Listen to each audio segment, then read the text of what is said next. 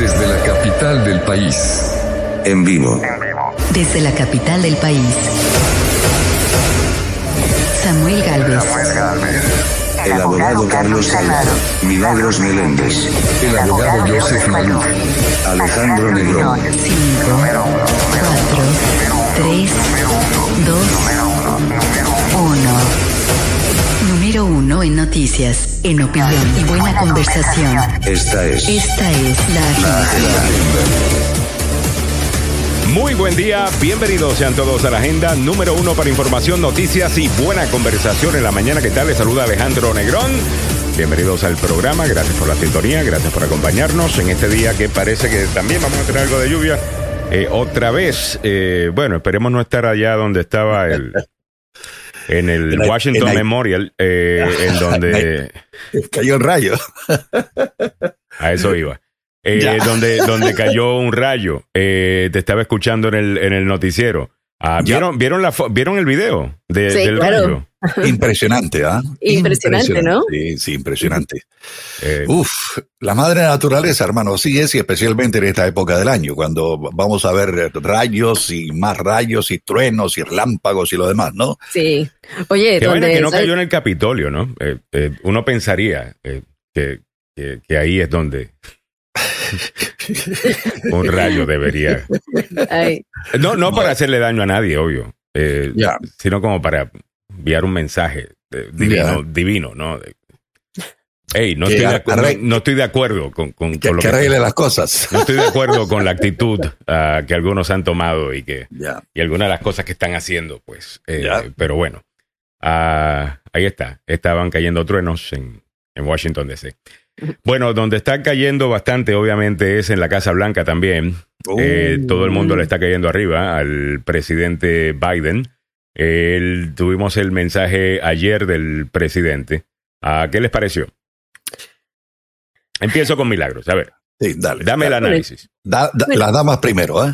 Bueno, yo creo que él fue muy enfático, que se ganó, se, se- se ganó, se ganó broncas por un lado, eh, pero por otro aplausos. Mm. Eh, está en una situación bastante difícil Biden, o sea, tenía que hablar definitivamente, no podía quedarse callado. ah, tenía que interrumpir sus vacaciones para ello.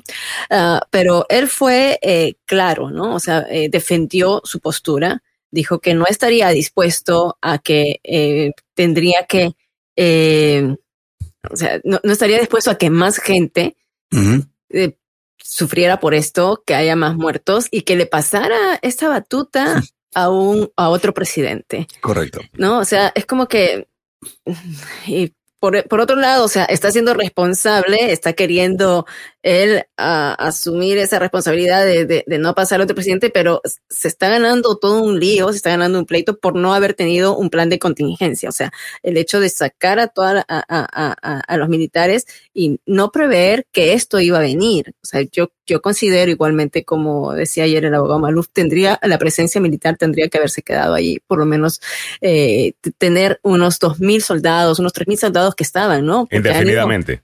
Sí, yo, yo, yo, yo considero que sí. O sea, porque de hecho, que haciendo el análisis, eh, él tenía eh, que se tenía que prever, sabiendo cómo es Biden en lo que es la política internacional y sabiendo el poder que tenía el Talibán.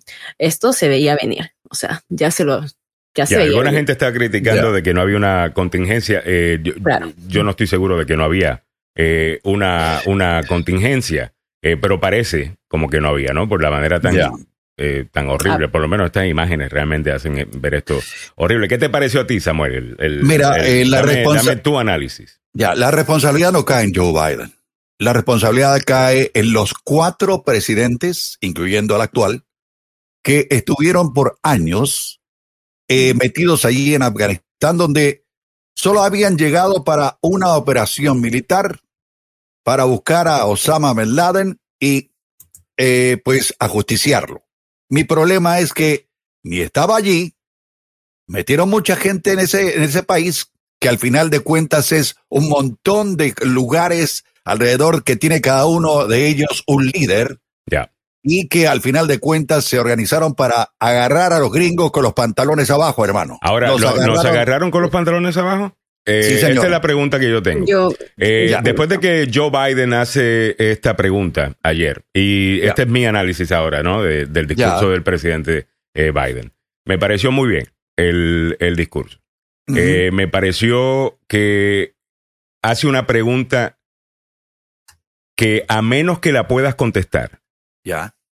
el resto de lo que digas no importa. Yep. Él hace una pregunta y hay que contestar esa pregunta para poder decir cualquier otra cosa. ¿Por qué? Y la pregunta fue esta. ¿Por qué deben soldados estadounidenses Pelear para defender algo que los mismos afganos decidieron no defender? Ya. Con todo y que habían 300 mil soldados entrenados por los Estados Unidos, tenían armas, habían sido, incluso, se ha escuchado de, de varias personas que han servido en Afganistán en las últimas 24 horas y bien por los medios que están haciendo esto, escuchándolos a ellos que estuvieron allí, escuchándolos a ellos que estuvieron ahí peleando. Y en algunas entrevistas yo me llevé el, el mensaje de que mientras los Estados Unidos o los soldados estadounidenses estaban con ellos, pues todo bien. Pero en el momento que no había un soldado estadounidense para dirigir, para hacer o lo que sea, o para, eh, ¿cómo es?, mantenerlos responsables eh, por su propio país, se echaban para atrás. Oye. Ya. Entonces, me parece que cuando Joe Biden hace esa pregunta, entonces, ¿qué- ¿de qué estamos hablando? A menos que contestemos esa, ¿por qué? Y alguien contesta, y si hay una respuesta, realmente hago la pregunta con, con interés, ¿no? De, de, de- de escuchar si hay una respuesta a la pregunta. ¿Por qué deben los estados, por qué deben soldados estadounidenses, que mayormente vienen de zonas rurales, vienen del barrio, vienen del gueto, eh, buscando oportunidades económicas, ¿por qué deben esas personas ser los que están sacrificando sus vidas si los mismos afganos no están dispuestos a hacerlo?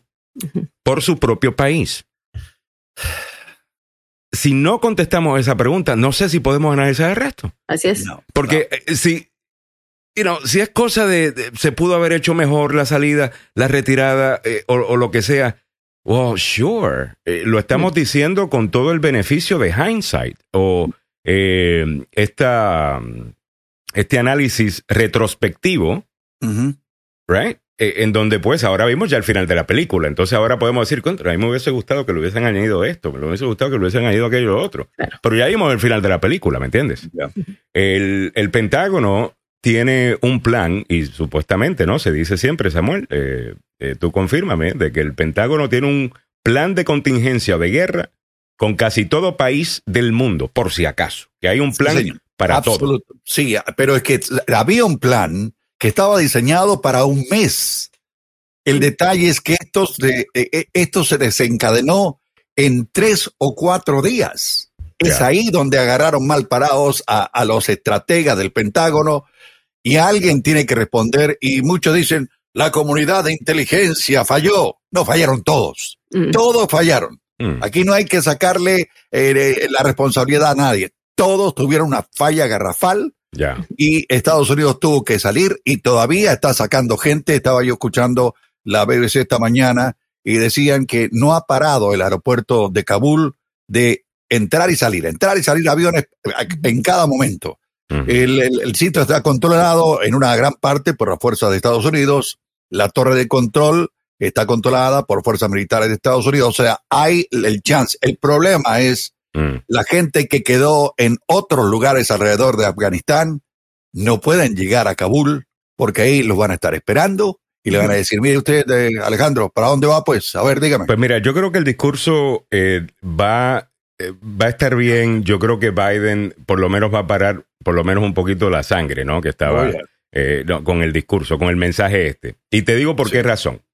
A ver. Cuando me voy a, a ver qué está diciendo el Partido Republicano y los mismos de siempre, ¿no? Del Partido Republicano en cuanto a la crítica o lo que sea, veo que algunos empiezan a decir, bueno, eh, Joe Biden está tratando de sonar como America First, pero nosotros somos los America First. No, no, no, espérate. O sea que les gustó el mensaje de Trump y piensan que los seguidores, de, el mensaje de Biden y piensan que los seguidores de ustedes van a decirle a Biden, ¿sabes qué? yo no voté por usted, pero eso tiene razón. ¿Por qué los soldados estadounidenses tienen que ir a morir allá si los soldados de Afganistán no están dispuestos a hacer eso por su país? ¿Por, por, por qué? ¿Ves? Entonces, esa, esa pregunta que hace Biden me pareció eh, excelente. Entiendo que algunos en la prensa están, pues, y a lo mejor hay algo de razón en esto, ¿no? De que el presidente quiere que nos enfoquemos en esa pregunta versus en la pregunta de cómo se planificó la salida de los Estados Unidos, ¿ves? Eh, y son dos temas distintos, pero no sé si todo el mundo le va a estar prestando atención a ese proceso ah, o si le van a, a dar el beneficio de la duda, creo que se lo van a dar a, a- a Biden y al ejército. am, de por qué quizás no, no, no se planificó mejor, qué fue. Nos estamos enterando de otras cosas también. Ayer Biden nos da nueva información, incluyendo que el gobierno de Afganistán son los que le habían pedido que hicieran las cosas de cierta manera, Claro. que es el gobierno de Afganistán, que no quería que retiraran con tiempo eh, personal porque no querían eh, mostrar una crisis de eh, confianza. Y una, o una crisis de, de- de poder, Poder. que básicamente, bueno, si los estadounidenses se están yendo y, y se están llevando la gente de la embajada, eso le iba a comunicar al talibán que mira, ya están, está- se, está- se están yendo, Eh, esto está por caer. Y eso fue precisamente lo, lo- lo que hicieron, ¿ves? Ahora tenemos un poquito más de información. La otra cosa es, y esto me parece increíble, y le ha salido pero horrible el, el tema a, a Trump. Ayer Trump, porque no tiene vergüenza, Ya. eh, salió a pedir que Joe Biden renunciara Mm. porque las eh, tropas se salieron de Afganistán. Mm. Sin vergüenza. eh, o que sacamos las tropas de Afganistán y, y lo que sea. Eh, quiero solamente que quedemos claros, y disculpen que estoy queriendo aquí mirar en mi otra computadora para poder mostrarles eh, video de este magnífico evento, en donde hace un mes el señor Trump le estaba diciendo a su gente que sí las tropas van a regresar, pero es gracias a él. Y no es porque Biden quería, que incluso eh, la administración Biden quería pararlo, pero que él lo hizo de una manera en donde no lo van a poder hacer, ¿ves? Eh, es lo que yo siempre quise desde el principio, que, que, que- Biden eh, pues no pudiera ah, eh, salirse del tema de, de- de Afganistán y le dice a sus seguidores que es gracias a él y que le den el crédito a él de que se fue de, de Afganistán. No sé si vieron eso eh, ayer, muchos medios estaban corriendo con eso. ¿Lo vieron? ¿No lo vieron? No, yo no lo vi, yo no lo vi. Yo estaba concentrado en los números, los datos que dio Joe Biden, más de 2.500 personas fallecidas de los nuestros, más de 60.000 heridos, problemas mentales, 300.000 personas entrenadas y pagadas, porque las entrenaban y le pagaban mensualmente y a la hora de la hora se quitaron el uniforme, se pusieron eh, su ropa de civil y escaparon como ratas. Ya, Eso sabían, no me gustó. sabían además, eh, Samuel, que el hombre Ajá. que va a dirigir ahora el eh, Afganistán es nada más y nada menos que alguien que salió eh, en el 2018 gracias a una negociación que hizo Trump Mm. para liberar a miembros del Talibán. Yep. Saben Yep. que. Donald Trump... No, yo no sabía eso. Sí, sí, sí, sí, sí. sí. Sí. En, la Tampoco- nego- en la- en la negociación Sí. eh, de hace poco, Mm. eh, Miguel Ángel Sosa me dice que Samuel tiene el volumen un poquito muy alto. Eh. Samuel, bájale un- Ah, do- unos, do- ok. unos dos decibeles, porfa. Ok, ahora sí. Gracias. Eh, bien. siete y veinte minutos. Algunas veces se dicen las cosas hacia el aire porque como estamos en cada lugar, eh, cada uno está en su estudio ah, y no tenemos eh, manera ¿no? de comunicarnos así con señas. Ah. Pero bueno, así que, que disculpen, son parte de todo el show, ah, incluyendo la, la- la producción. Eh, te estaba diciendo, so, eh, Trump había negociado eh, esto. Y saben que Trump quería hacer un gran anuncio. Él quería hacer un gran anuncio de que él había acabado con todo esto. Y él incluso se fue y negoció directamente con el talibán y mantuvo afuera al gobierno de Afganistán, al gobierno oficial de Afganistán. En otras palabras, le sacó el dedo del medio, disculpen la expresión, Sí. al gobierno de Afganistán. Le dijo, you know what, you guys are losers. Y yo me voy a enfocar con el talibán, que son los que están ganando terreno acá. Aparentemente esta gente sí sabe lo que quiere hacer con su país, ustedes no. Así que yo me voy a enfocar en el talibán. Ese es básicamente lo que yo me llevé de, de lo que Trump estaba queriendo hacer. Y negoció directamente con el talibán. Se recuerda que fue un escándalo, que había invitado a miembros del talibán a que vinieran a Camp David. Oh, yeah. ¿Se recuerdan de eso? ¿Han Sí. visto la foto de Mike Pompeo con los líderes de... de- o sea, trompistas. Este es el momento de ustedes decir, ya esto no se manejó de la manera correcta, pero ¿sabes qué? En esto estamos, estamos de acuerdo con el presidente eh, Biden y ustedes tomarse crédito de que por fin nos vamos a ir de Afganistán. Oh, yeah. Porque te voy a decir una cosa. Ayer hay una conductora de un programa de MSNBC que ella trabajó por mucho tiempo como directora de comunicaciones, si no estoy equivocado, eh, o en el departamento de comunicaciones de la Casa Blanca de George W. Bush. Ah, es, es una de las mejores analistas que tiene MSNBC. Eh, era republicana, dejó el Partido Republicano, eh, ahora es eh, demócrata, pero tiene un muy, muy, muy buen sentido eh, de, del pulso de la gente eh, versus eh, lo que dice la burbuja de Washington y Nueva York. Me refiero a la prensa, me refiero a los políticos, me refiero a, a- a los que tienen unas opiniones que tú las escuchas, tú dices, obviamente esta gente nunca habla con gente regular porque eh, hablan de una manera que tú dices, wow, están más desconectados de la realidad que el cara, ¿no?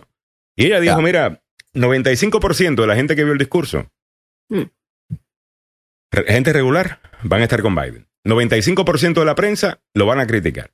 Y exactamente es lo que estábamos viendo. Ayer Jake Tapper en, uni- en, en, en, en CNN, o Ajá. sea, que esto era un desastre, que cómo es posible, que si esto, que si lo otro. Si no puedes contestar la pregunta que hizo el presidente Biden ayer, ¿por qué debemos permanecer en un país poniendo muertos, poniendo nuestros soldados, cuando los soldados de ese país no están dispuestos a pelear su propia guerra? ¿Por qué? Hasta que contestemos esa pregunta, no se puede decir las otras cosas. Ya. ¿Ves? Y, tenía, y Nicole Wallace tenía razón. Nicole Wallace, a ella, a, a ella, a ella, a ella me refiero. Yo Sí, creo que esto, mira, las encuestas que hagan, si hacen las encuestas, eh, vamos a tener que ver los días en que se hicieron las encuestas, right? So, si la encuesta tiene ayer, hoy y mañana, eh, hay que tener cuidado con esa encuesta. Si la encuesta tiene hoy, mañana y pasado mañana, en cuanto a cuánto se hizo, yo creo que va a tener una mejor, vamos a tener una mejor idea de cómo la gente se lo llevó.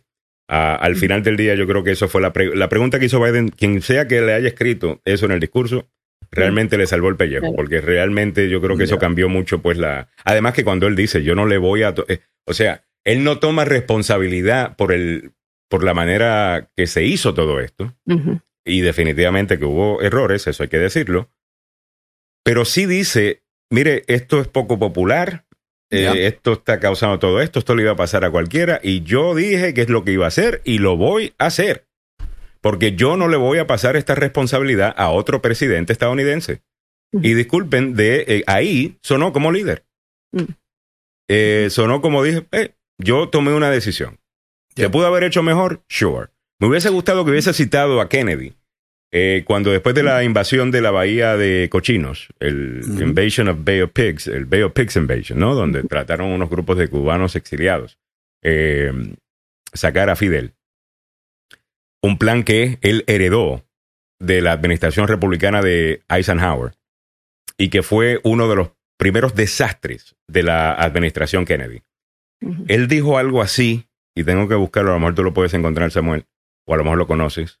Él dijo algo así como que las victorias tienen miles de padres. O sea, todo en otras palabras, todo el mundo quiere Claro, participar, contribuir de la victoria. Pero las derrotas son huérfanas. Mm. Eh, cuando, en otras palabras, cuando hay un error, todo el mundo brinca. No, yo dije que hicieran otra cosa. Yo dije que... Y eso era de, de- de- de esperarse. Al final del día, yo creo. Ya, eh, Miguel Ángel Sosa me dice yo, las palabras, yo no le voy a dejar este problema al siguiente presidente, me pareció eh, muy bien. Ya tú te das cuenta, ¿por qué razón? Eh, mire, sabemos de que Barack Obama no estaba de acuerdo con, con- con permanecer ahí por siempre. Lo hizo porque el Pentágono le, seguía diciendo eso. Y porque políticamente sabía lo feo que se iba a ver esto. No iba, esto no se iba a ver bonito. esto no se iba a ver bonito. Eh, yo quisiera, todos estos expertos que están hablando últimamente, diciendo que esto fue un desastre, ok, ¿qué es lo que ustedes eh, propone eh, se, se, se hiciera? Y que me enseñen algo de evidencia de que esa idea, en teoría, suena muy bien, pero hubiese sido práctica. Porque el talibán venía. Y Oh, el yeah. talibán venía hace rato, Samuel. Yep. El talibán venía hace rato. Sí, señor. De nosotros, después de septiembre 11, cuando inmediatamente este dato no lo sabía, lo aprendí ayer, cuando los Estados Unidos va a Afganistán y derrotan al talibán, Mm. el talibán mantiene 5% del territorio. Era el dato que tenía el Pentágono. Ok. Hasta hace más de 10 años, si no estoy equivocado, ya vienen ocupando cerca del 50. O sea, esto venía creciendo y por mucho tiempo y las diferentes administraciones que tuvieron que manejar esta, eh, esta guerra. Yo sinceramente me, me pareció que el discurso fue correcto, que se pudo haber hecho mejor. Claro, todas las cosas se pueden hacer eh, mejor. No estoy completamente claro que las imágenes de personas queriendo escapar al país, del país, porque viene el, el- el talibán, yo no sé si eso no hubiese existido si no hubiéramos ido hoy, mañana o el año que viene. O sea, el talibán tiene una fama horrible. Ya. Ah, so yo entiendo perfectamente. eh, y lo más seguro que escondidos. yo estaría corriendo con mi familia también. Estaban escondidos en Pakistán, entre paréntesis. Allí estaban. Eh, me hiciste la pregunta lo de Kennedy, Alejandro. Ya. Eh, Well, I would say that uh, there are uh, a good many Americans in uh, the last 15 years who've served their country in a good many different ways. Uh, good many abroad. Some of them have lost their lives. The United States government uh, has not uh, felt that it was helpful to uh, our interests, which, uh, and uh, particularly in the struggle against this armed doctrine, which was which were in struggle all around the world to go into great details. Let me just say about these four men, they were serving their country. The flight that cost them their lives was a volunteer flight, and that uh, they, uh, while because of the nature of their work, it has not been a matter of uh, public record, as it might be in the case of uh, soldiers or sailors. esto fue parte de lo que dijo eh, John Kennedy eh, sobre la invasión de la bahía de Cochinos. La en fallida Cuba. invasión de. Sí, sí, fue una, una invasión que le salió mal. La CIA eh, en el último momento se dio marcha atrás Sí. Mm. y los dejaron abandonados solos a esta pobre gente. Y hasta los mismos Castro dicen que Kennedy vaciló a- a- Ya. ahí y eso fue lo que le ayudó a ellos a ganar. Pero que él dice en el discurso, que no es la parte que escuchamos necesariamente, pero él tiene que dar un discurso estilo el que tuvo que dar eh, Biden, donde le tuvieron que decir, usted tiene que ir. Y, y- y hablar sobre esto. Y básicamente lo que Kennedy hizo, que lo admiro mucho, eh, por eso fue tomar total responsabilidad. Y decir, mira, al final del día las victorias tienen 10.000 padres y, los, y, las, y, los, y las derrotas son huérfanas. Eh, pero yo soy el presidente y al final del día, eh, you know, soy yo eh, el que tiene que lidiar con esto. Pero, pero bueno, eh, déjenme leer algunos de los comentarios de la audiencia eh, para que ustedes entren al análisis de esto también, con lo que está pasando. Cristian Arias eh, dice, ¿cómo seguir una lucha usando a los afganos en 10 eh, 10 en 10 días salieron corriendo luego de ser entrenados por Estados Unidos? Y los videos se mira a muchos celebrando la llegada de los talibanes, es así. Además de que vieron que, ¿sabes lo que no tenía el talibán? Una fuerza aérea. ¿Sabes quién tiene una fuerza aérea? El gobierno de Afganistán tiene una fuerza aérea entrenada por los Estados Yes. Unidos. ¿Sabes lo que hicieron con los aviones? Están volando los aviones a otras partes del mundo buscando refugio en vez de ponerse eh, a, a pelear. Yo no los voy a juzgar. Cada persona hace lo que ellos hacen. Sabrá Dios por qué le tienen tanto miedo. Sabrá Dios eh, por qué no dieron la, la- la batalla. ¿Quién soy yo para criticarlos? Yo solamente les estoy diciendo. Es su país. Y ellos no pelearon con todo y que estaban armados para poder hacerlo. Así. Te estoy diciendo que hay otros pueblos en este momento que están lidiando con tiranos. Y estos tiranos se benefician del hecho de que el pueblo no tiene una, un solo arma, una sola arma para poder de- eh, defenderse. Esta gente no solamente tenían las armas estadounidenses, el entrenamiento estadounidense, aviones estadounidenses, Mm. el apoyo diplomático. Come on. Eran Eh, 300 mil eh, hay- también, era, el, no. número, el número era grande. El número, estamos hablando de, de- Estamos, de- estamos hablando, Biden dijo, mira, este número es más grande que los soldados o el ejército completo de algunos de nuestros aliados. Así En es. Europa. Increíble. Eh, eh, Ah. dijo, dijo Biden ayer, esos datos son muy interesantes, no lo sabía tampoco. Mario Garay dice, las tropas afganas literalmente se bajaron los pantalones. Miguel Ángel Sosa dice, buenos días, perdón por la demora, bendecido día para todos, para ti también. Edwin López dice, a mí me parece excelente, los soldados afganos no se de- no defendían su, su tierra.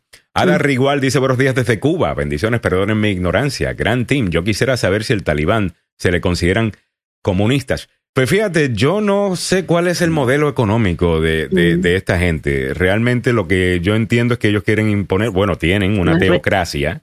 Ya. Ujú. Es, Eh, es religioso y Es más religioso. y es religioso y tribal. Es religioso y tribal, porque las diferentes, diferentes provincias en Afganistán están manejadas por eh, específica gente que son a nivel local. Y es allí donde se equivocaba, se equivocó Estados Unidos. Y siempre lo he dicho y lo seguiré diciendo que Ya. los expertos en inteligencia solo leen los periódicos locales y después hacen análisis de lo que está ocurriendo en un país sin ir a meterse al lugar donde las papas se están quemando, hermano. Es allí Es- donde, donde es- yo- es complicado, ¿sabes qué? Es complicado porque es el hecho, eh, la, la idiosincrasia, o sea, no, no, no está basado en una lucha social como en otros países, no es un terrorismo en contra de la economía de un país o en contra del abuso del país, o es esto está basado en principios eh, totalmente eh, religiosos extremistas, ¿no? Porque ni bien ellos toman una ciudad, es hemos alcanzado una victoria y, y- y las palabras de- de- del líder, o sea, tenemos que mostrar humildad ante Alá, ¿no? Mm. Entonces también está ese ese elemento religioso donde la gente totalmente no puede levantarse o siente que en alguna manera, o sea, levantarse contra este grupo tan extremista está yendo también en contra de su propia, de su propia religión, a pesar de que esto está totalmente tergiversado, ¿no? Y otra vez yo hago hincapié en la parte de las mujeres. Hoy día estaba mirando a las reporteras de CNN ya vestidas con to- totalmente su atuendo, eh, cubierta de pies a cabeza, porque eh, por temor y también porque hablaban de que las mujeres en este momento eh, pueden salir, pueden salir a comprar, pueden hacer, pero si no es, tienes que estar con este atuendo, porque de otra manera ya hay un temor muy, eh, muy grande en ellas y que se repita lo que ocurrió entre 1996 y 2001, donde hubo grandes atrocidades contra este grupo específicamente, ¿no? La cosa Eh, también es que veremos a ver cómo quiere hacer las cosas el talibán, porque por lo que tengo entendido ahora y la misma reportera de, de- de CNN, se me escapa el nombre de ella, tú hablas de la muchacha, ella es rubia, De, ella- ah, excelente. Reportera. Ward. Esa Ah, mujer es El apellido Ward. ¿no? impresionante. el, el nombre, el nombre lo podemos eh, eh, eh, encontrar, Sí. pero esa, el- la habilidad de ella de entrar a los lugares más peligrosos del mundo y hablar Mm. con todo el mundo eh, es realmente impresionante. O sea, es, es- es valentía, es la valentía Eh, que- Clarissa que- Ward. Clarissa Ward. Clarissa. Es la valentía que yo creo que muchos hemos sentido que la, la, la prensa eh, tiene o Sí. tenía. Ah, y quizás no se ve tanto, pero definitivamente que ahí está. Ah, eh, específicamente los corresponsales de guerra.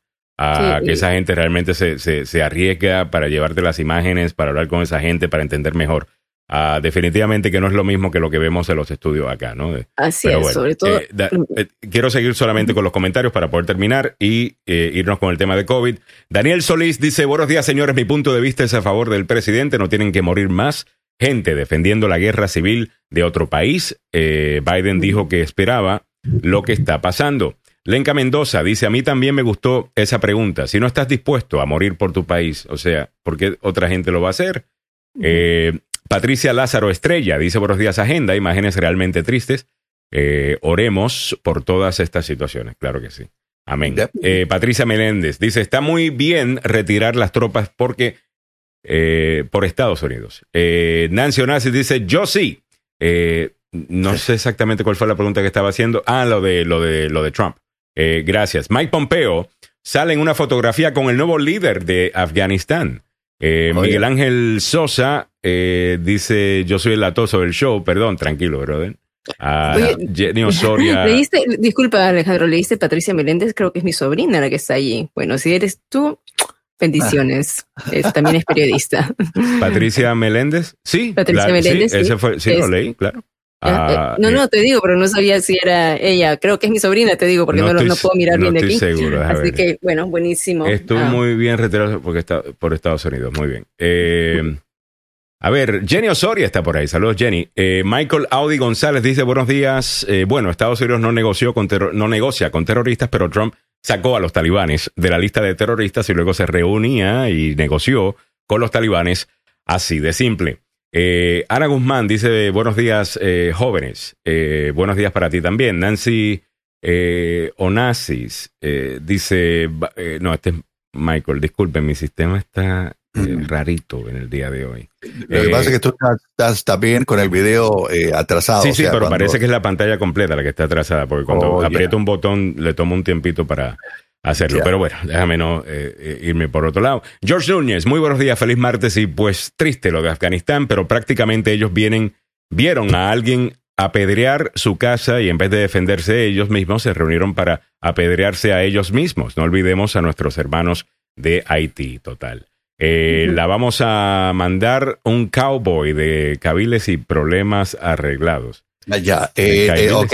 Caibiles. Caibiles son las fuerzas especiales eh, entrenadas en la selva del Guatemala. Son Ay, del ay, ejército. Ah, son- ok. eh, Así que ya, ya para Ahora, aclarar. igual nos dice, y lo hice porque ha visto comentarios donde se dice que son eh, comunistas. Lo que pasa es que eh, hay una cosa con eso, de que todo el mundo, si, si es negativo, es comunista y tal cosa, pero comunista es importante, y, y- y yo para mí, pues no soy comunista, obviamente, Ah, pero yo creo que las cosas hay que llamarlas por, eh, por, por su nombre. Realmente no sé cuál es la teoría económica eh, a la cual se escribe el, el, el, talibán. Es más, no sé si, si tienen alguna. Eh, No. pero eh, fuera de No. eso, veremos a ver. Eh, gracias, soy mexicano y me fascina su programa. Siempre los escucho. Muchas gracias, Mario. Eh, un Órale. abrazo para ti. Eh, Stone Green, di- Stone Grant dice saludos a Milagro, a Milagros. Eh, muy bien, Stone. Vamos a pasar precisamente con Milagros, que está lista ya Ya. con la información de COVID-19.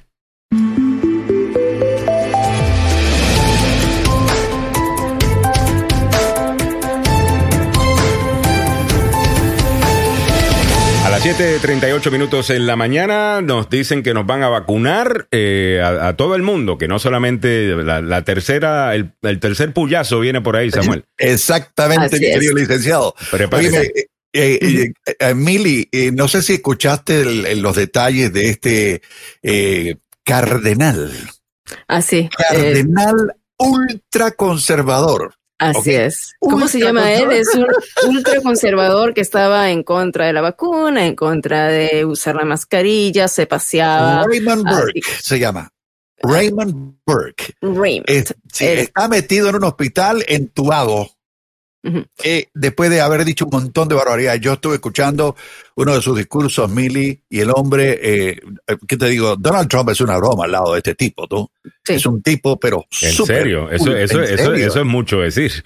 Claro, un tú- creo que lo tenías, no sé si lo tienes en, en- en imagen, eh, Samuel, pero eh, sí, este, este, este cardenal estaba eh, amofándose más bien de la gente que estaba usando eh, las medidas de prevención y en contra, pues, de, de- de- toda, en contra de la vacuna, en contra de la mascarilla.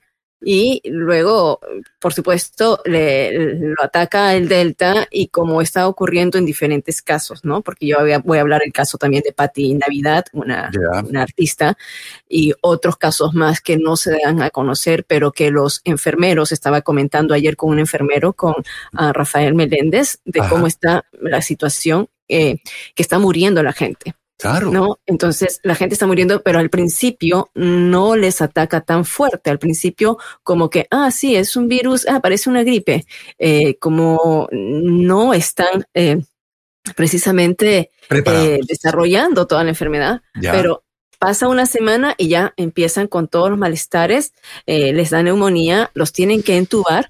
Y en el caso, pues, de, de este cardenal, está pasándola, o sea, está, está entubado, ¿no? Realmente y así como otros casos que hemos visto de padres que le dicen a sus esposas, le dicen a sus hijos que se vacunen, o um, también, como hemos visto el caso ayer de este joven que tiene un niño de un año que está hospitalizado precisamente porque a alguien le pasó el virus. Entonces, estos casos se siguen repitiendo. En este momento, yo estaba mirando las hospitalizaciones que hay Uh, al día de hoy son 80 mil hospitalizaciones y 19 mil personas que están en el ICU, que es eh, la unidad de cuidados intensivos, mientras que eh, las cifras de contagios de COVID-19, ayer se registró la cifra más alta, 211 mil contagios. Mm. En promedio, en promedio, estamos hablando de que en una semana este, esta cifra ha subido a 147 mil contagios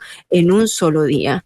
Esto eh, como lo había dicho el uh, director de los NIH, eh, se esperaba que las cifras se miraran dentro de unas semanas de 200 mil, pero ya esto está tan vertiginoso que hay tanta gente que se está contagiando en este momento y lamentablemente en medio de una situación donde los niños tienen que ir a la escuela y son los más vulnerables. Así como está la situación, ayer uh, se dijo que la administración del presidente Joe Biden planea anunciar esta semana que la mayoría de los estadounidenses deberíamos recibir una vacuna de refuerzo contra el coronavirus. Correcto.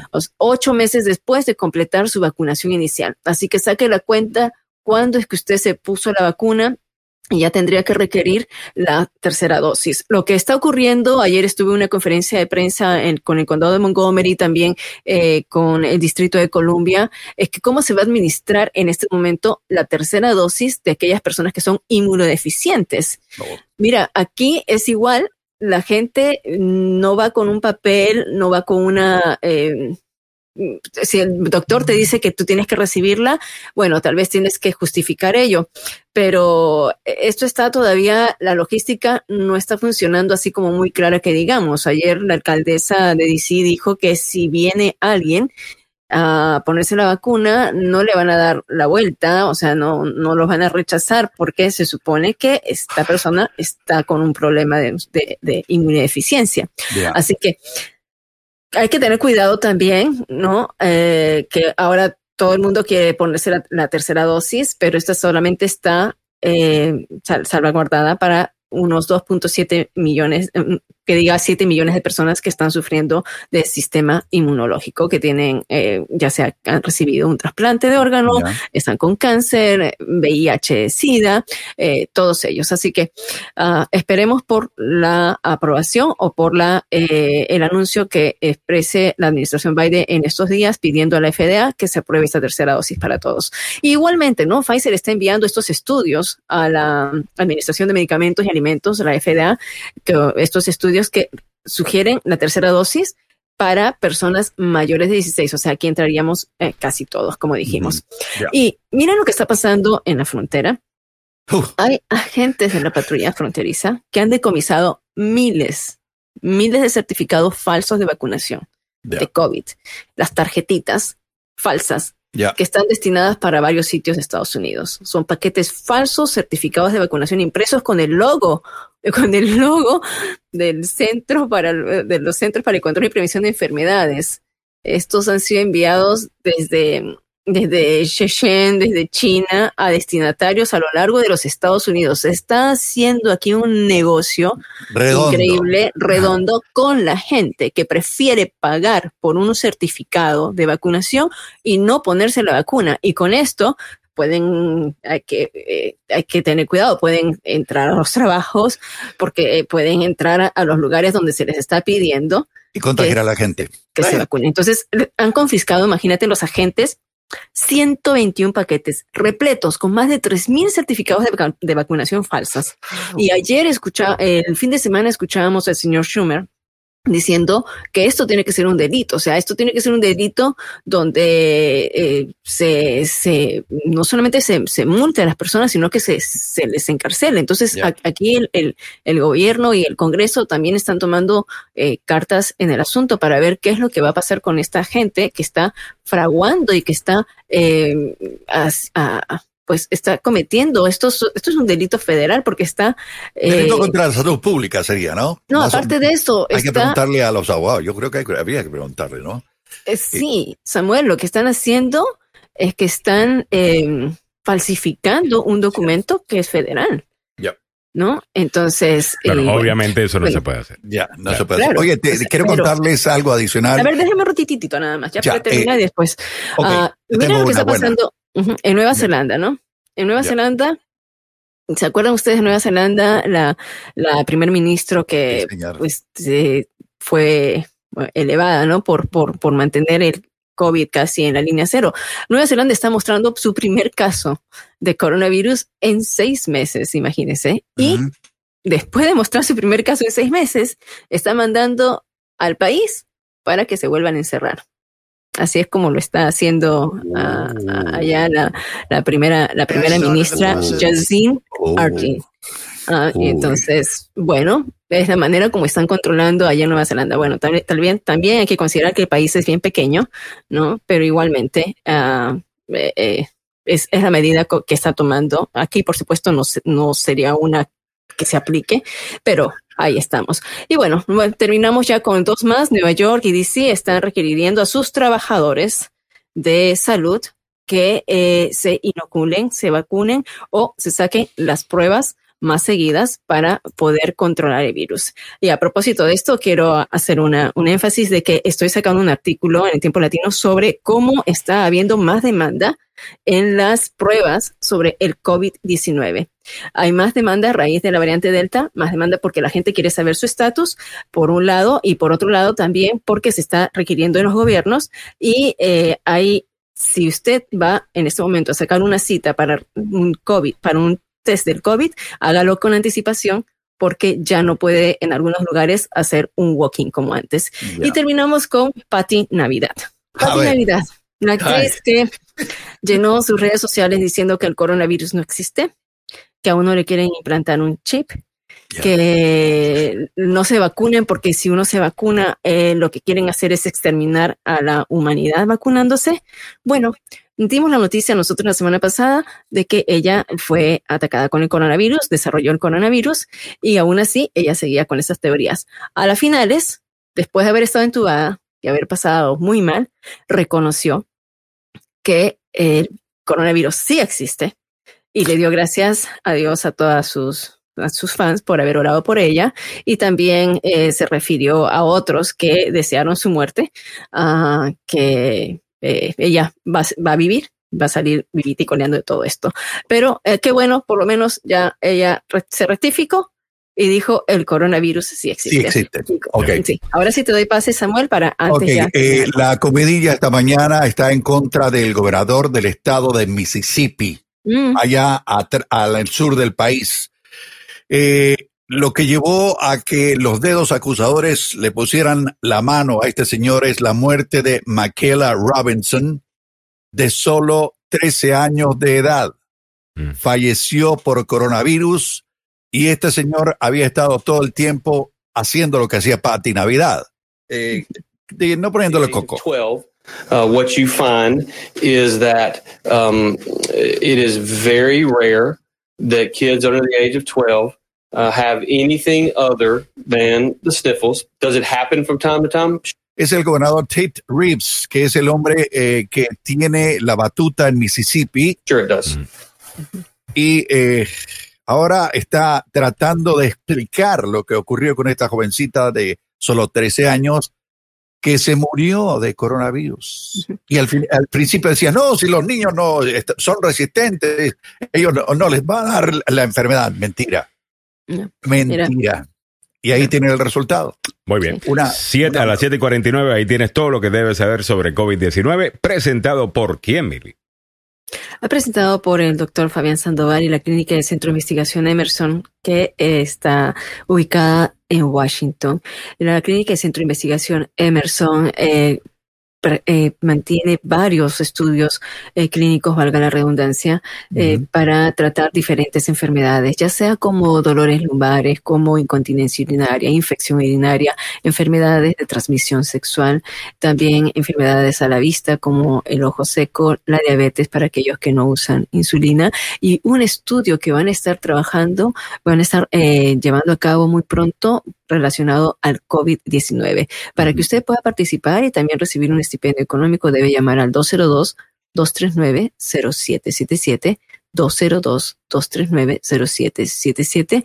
También la Clínica y Centro de Investigación de Emerson eh, atiende eh, y lo puede eh, a- asistir cuando usted tiene cualquier otra enfermedad y es una clínica, entonces puede acudir igualmente a ellos ah, llamando al 202-239-0777.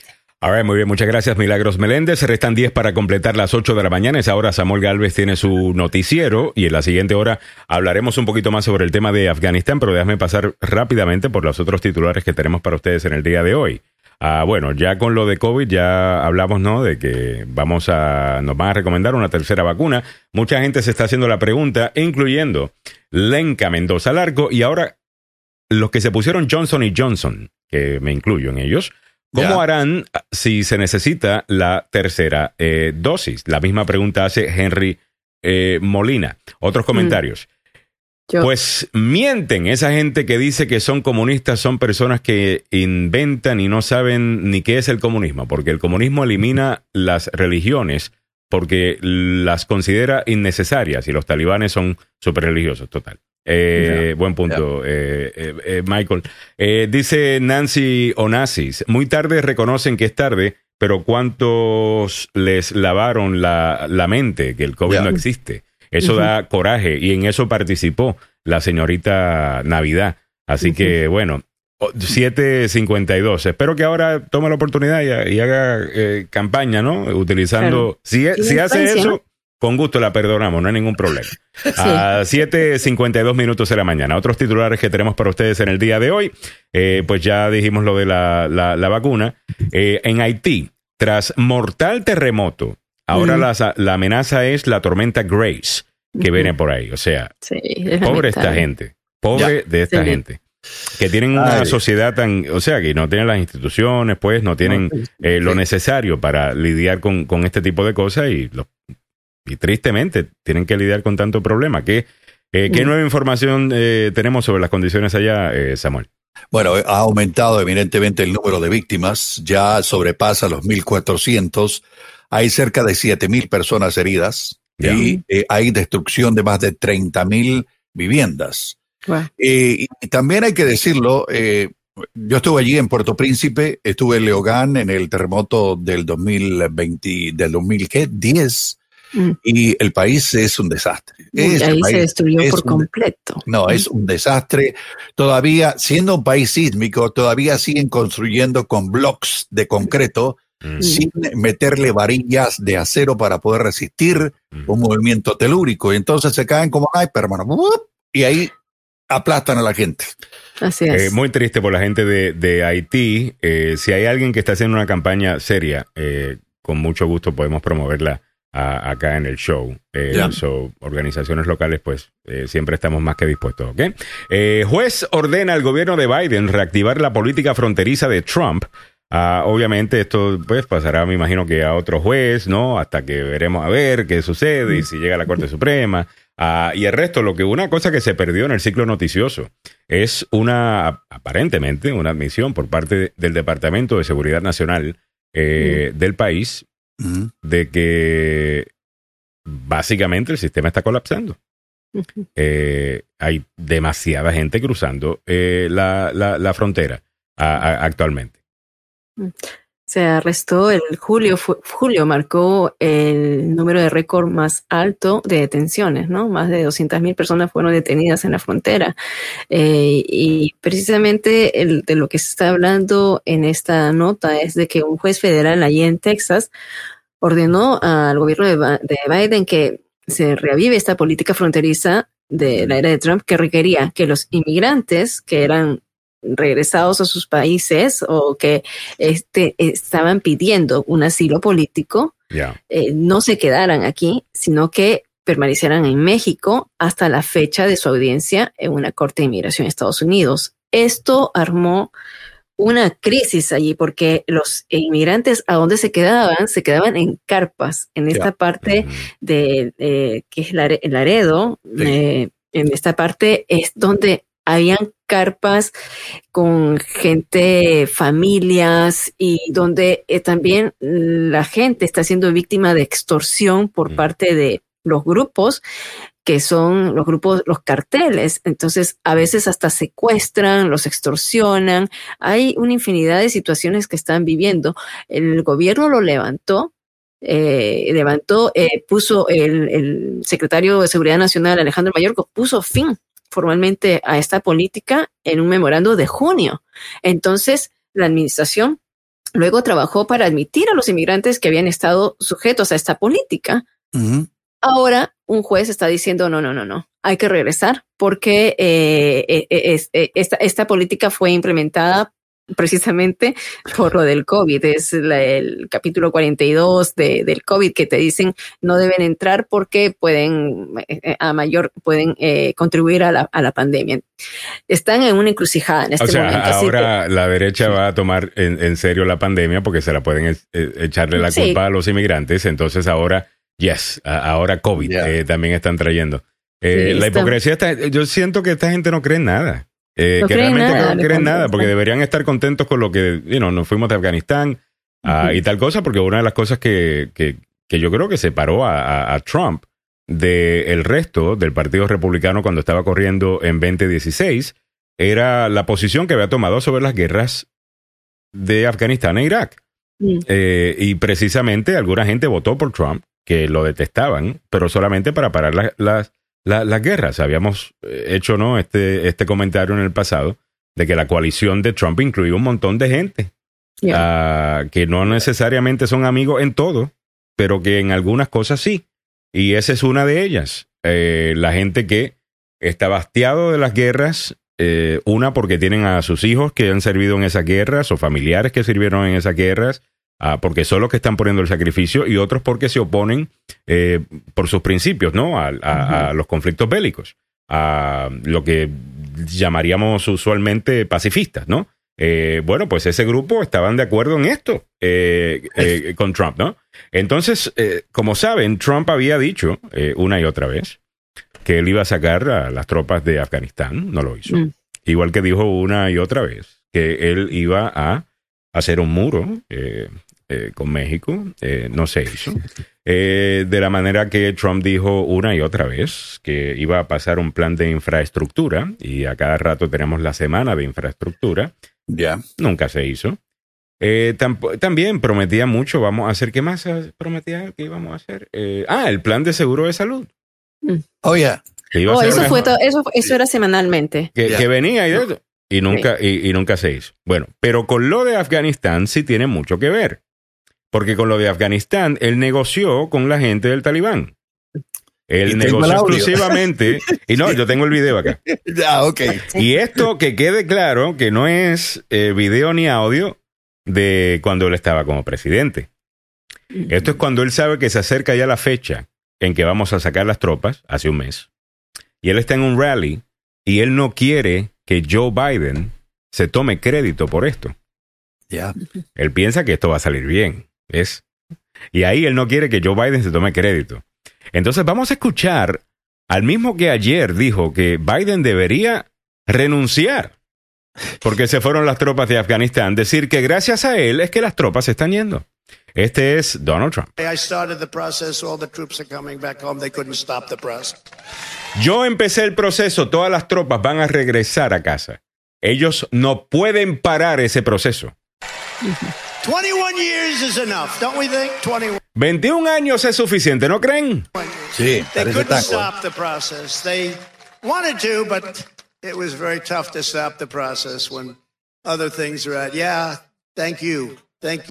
Eh, aquí este se está inventando una gran eh, jugada que él hizo, eh, en donde eh, yo logré eh, sacar las tropas y Biden trató de pararlo, pero no pudo. No pudo porque yo hice mis truquitos para que no. Shut up. Eh, ok. Cállese. Ridículo. Aquí tú tienes la verdad de este asunto. El país entero está, básicamente el país entero está de acuerdo con irse de Afganistán. Hay un grupo que está en desacuerdo con irse de Afganistán, mayormente están dentro del Pentágono. ¿Ok? Eh, por razones que yo puedo entender. Mm, Yo me imagino que si soy un general no quiero tener una guerra que perdí eh, en, en mi récord. ¿Ok?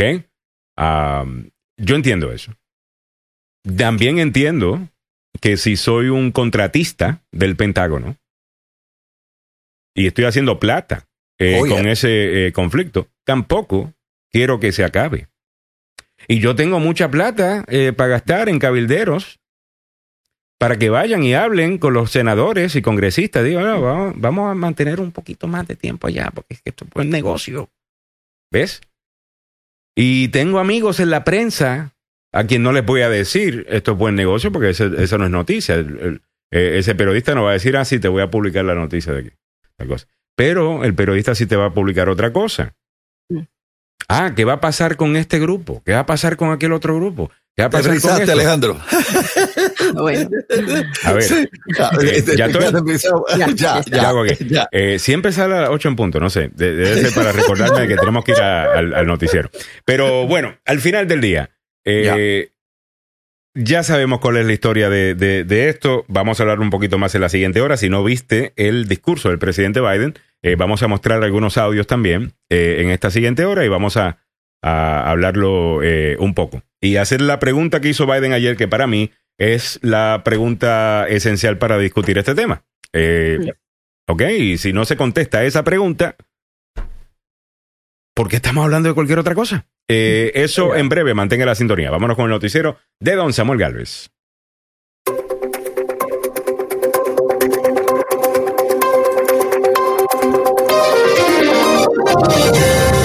El presidente Joe Biden defendió su decisión de retirar las tropas de Estados Unidos de Afganistán y culpó a la falta de voluntad del ejército afgano para poder enfrentar la lucha.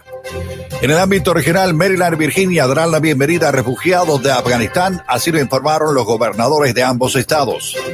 En nuestra América Latina, exministro de Obras Públicas en El Salvador, Gerson Martínez, recibió asilo político en México, afirmando que es un perseguido político. Muy buenos días, le saluda Samuel Galvez y aquí el detalle de la información. El presidente Biden dijo que respaldaba firmemente su decisión de retirar las tropas de Estados Unidos del territorio afgano, rechazando las críticas a la caótica retirada que le plantea la crisis. Biden culpó de la toma de posesión de Afganistán por el talibán a líderes políticos de ese país que escaparon de la nación y a la falta de voluntad del ejército afgano para enfrentarse con el talibán. También culpó a su predecesor, Donald Trump, de empoderar a los talibanes y dejarlos en una posición militar más fuerte desde el año 2001. La decisión de retirarse provocó críticas de aliados y adversarios después de que el gobierno afgano colapsara en solo días y Estados Unidos se apresuraba a evacuar a los civiles de este país y a los empleados de la embajada en Kabul. A propósito de este tópico, los gobernadores de los estados de Maryland y Virginia prometieron trabajar con las autoridades federales para recibir a refugiados afganos que huyen del talibán mientras Estados Unidos reduce su presencia en esa región. El gobernador de Maryland, Larry Hogan, dijo que espera recibir por lo menos 180 ciudadanos afganos y sus familias aquí en Maryland. Muchos de estos fueron nuestros aliados, arriesgaron sus vidas para brindar apoyo invaluable durante muchos años a nuestros esfuerzos como intereses y personal de apoyo y tenemos la obligación de ayudarlos. Por su parte, el gobernador de Virginia, Ralph Northam, dijo que se había reunido con algunos de los miles de ciudadanos y familias afganas que llegaron a Fort Lee. El gobernador dijo, estoy coordinando con el, gobierno federal, lo que he dejado en claro, estamos listos y dispuestos para aceptar a miles más, dijo el gobernador. En nuestra América Latina, Gerson Martínez, exministro de Obras Públicas durante los gobiernos de Mauricio Funes y Salvador Sánchez Serén, recibió refugio en México, situación que complica su captura relacionada con un caso de exfuncionarios acusados de lavado de dinero y enriquecimiento ilícito por recibir sobresueldos. Abogado eh, defensor de Martínez Pedro Cruz fue quien dio la noticia ayer de presentar una apelación por la captura girada contra su defendido. El señor Gerson Martínez ha recibido estatus de refugiado por persecución política por parte de México. El gobierno mexicano ha tomado a bien examinar los datos de este caso, así como la coyuntura política, legislativa y judicial de ese país. Las noticias a esta hora aquí, en Agenda Radio DC. El tiempo para la zona metropolitana. La temperatura actual en la capital de los Estados Unidos a esta hora de la mañana, 74 grados Fahrenheit, que corresponden a 23 grados centígrados. El día se mantiene nublado, caliente, húmedo, con periodos de lluvia y posibles inundaciones a nivel local en los sitios ya por todos conocidos. Las máximas el día de hoy en los 86 grados Fahrenheit. ¿Cómo están las condiciones de las carreteras? En la capital de la nación hay un vehículo con problemas mecánicos causando una dificultad mayor en la 495 en las vías locales antes de las 295. También todavía se mantiene la policía en la 270 viajando norte a la altura de la 109 en Hightown y la 80 en Urbana. Ahí se volcó un camión de carga. También hay otro reporte de accidente en la 210 de la Indian Head Highway, viajando norte antes de Old Ford Road. Hay árboles caídos en la Wolfram Shoal Road, a la altura del Left and Right y la Split Raid, esto es en Virginia. Así están las condiciones de las carreteras en la zona metropolitana de Washington a esta hora de la mañana. Desde la capital del país. En vivo. Desde la capital del país. Samuel Galvez. El abogado Carlos Salvador. Milagros Meléndez. El abogado Joseph Maluf. Alejandro Negrón. 5, 4, 3, 2, 1. Número 1 en noticias, en opinión y buena conversación. Esta es Esta es Muy buen día, bienvenidos sean todos a la agenda número uno para información, noticias y buena conversación en la mañana. ¿Qué tal? Les saluda Alejandro Negrón, ya junto a don Samuel Galvez y Milagros Meléndez. El abogado Joseph Paluf creo que viene por ahí también. El abogado Carlos Salvado estará fuera en el día de hoy. Tenemos mucho para ustedes en la mañana de hoy, incluyendo el análisis de el discurso del presidente Biden ayer sobre la retirada de tropas estadounidenses del conflicto en Afganistán. Vamos a comenzar, abogado Maluf, escuchando un poquito del presidente eh, Biden. Esto es ayer, a un discurso que lo, bueno, no sé si lo forzaron o no, eh, pero alguien le dijo o escuchó la agenda, abogado, que estamos diciendo acá. Tiene que salirse de las vacaciones ah, y regresar para, eh, para Washington. Eh, vamos a escuchar. Este es el presidente Biden. situation in Afghanistan, the developments that have taken place in the last week, and the steps we're taking to address the rapidly evolving events. My national security team and I have been closely monitoring the situation on the ground in Afghanistan and moving quickly to execute the plans we had put in place to respond to every constituency, including and contingency, including the rapid collapse we're seeing now. I'll speak more in a moment about the specific steps we're taking, but I want to remind everyone how we got here and what America's interests are in Afghanistan. We went to Afghanistan almost 20 years ago with clear goals. Get those who attacked us on September 11th, 2001, and make sure Al Qaeda could not use Afghanistan as a base from which to attack us again. We did that. We severely degraded Al Qaeda in Afghanistan. We never gave up the hunt for Osama bin Laden, and we got him. That was a decade ago. Our mission in Afghanistan was never supposed to have been nation building. It was never supposed to be creating a unified, centralized democracy. Our only vital national interest in Afghanistan remains today what it has always been preventing a terrorist attack on America's homeland. Ok, eso es parte de lo que dijo el presidente eh, Joe Biden ayer. Abogado, usted me imagino que escuchó o vio el, el discurso completo. ¿Qué le, qué le pareció? Mira, tuve la oportunidad de eh, escuchar al presidente y verlo en televisión cuando dio el discurso ayer a las 4 de la tarde aquí en Washington. Me pareció un discurso bien, bien cuidadosamente diseñado, eh, cambia, cambiando el punto de vista de la situación. Pero tenemos que ser honestos, presidente Biden o no, nadie quiere salirse de una guerra en donde uno se siente, por lo menos el punto de vista que yo tengo acá, que no hicimos nada, que eh, es como huir de una pelea, eh, es algún acto cobarde, o sea, tenemos que dejar de ver las cosas de esa forma y contemplar si tal vez haber ido a buscar a Osama Bin Laden después del año 2001, encontrarlo en las eh, montañas de Tora Bora, con, ah, donde estaba escondido, matarlo, salir de Afganistán y nunca tocar nada más. Si eso no hubiera sido una misión más mejor planeada de lo que estamos haciendo, creo que estamos aprendiendo que metiéndonos en guerras ajenas va a ser fácil meterse, pero imposible sacarse, salirse. Ya. Y es lo que hemos aprendido, ¿no? Con esto, eh, donde sea que lo hemos intentado, eh, eh, abogado. Por lo menos cuando la causa no es claramente justa. Eh, ¿no? Como podríamos decirlo, fue quizás en la Primera Guerra Mundial o la Segunda Guerra Mundial, eh, en donde hay una justificación, ¿no? Y aquí la hubo, ¿no? el ataque terrorista del 11 de septiembre. Para mí, el presidente hizo una pregunta, abogado, que yo creo que detiene las críticas de, de mucha gente sobre esto. Y la pregunta fue la siguiente. ¿Por qué? ¿Por qué debemos nosotros enviar a nuestros muchachos, a nuestros soldados, a morir en una guerra en donde los soldados de ese país no están dispuestos a pelear por su patria? Estamos hablando de que los, el gobierno de Afganistán colapsa, los soldados de Afganistán se van, corren, se llevan hasta los aviones de la Fuerza Aérea que les consiguió los Estados Unidos, una Fuerza. Aérea que pudieron haber utilizado en contra del talibán. El talibán no tiene Fuerza Aérea. Eh, Correcto. Yo creo que mucha gente va a decir, ¿sabes qué?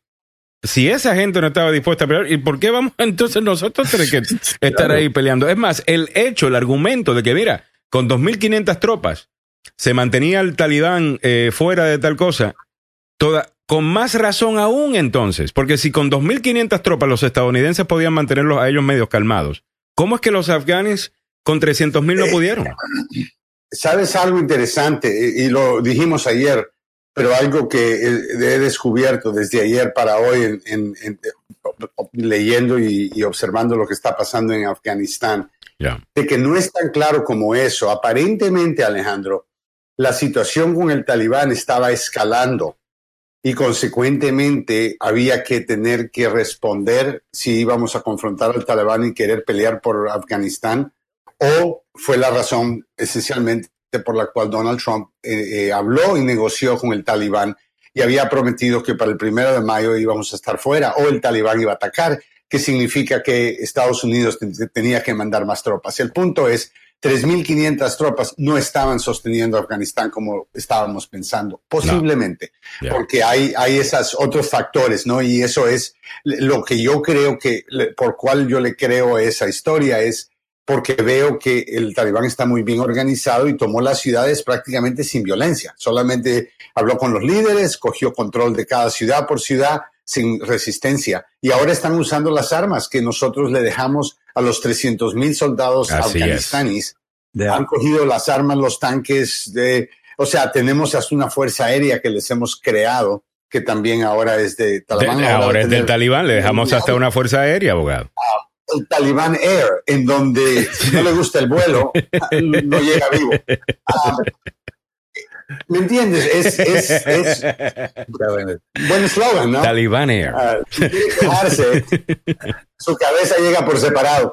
Ah, la realidad es de que el talibán estaba bien preparado, el talibán está bien armado, el talibán está mejor organizado. No es que 3.500 eh, tropas iban a poder sostener eso. yo creo que eso era el trato, ¿no? Decir, ¿sabe qué? Mejor nos vamos a salir porque a, Biden y a Trump les tocó decidir lo siguiente. Mm. ¿Qué hacemos?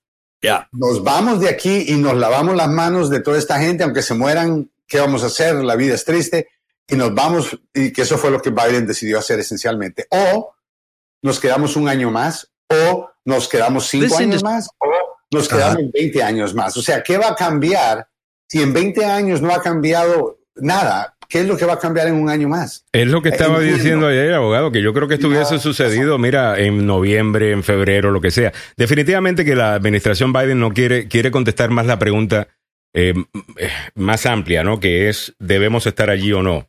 Y yo creo que ahí ganan, eh, porque la mayor parte del país no quiere estar en Afganistán.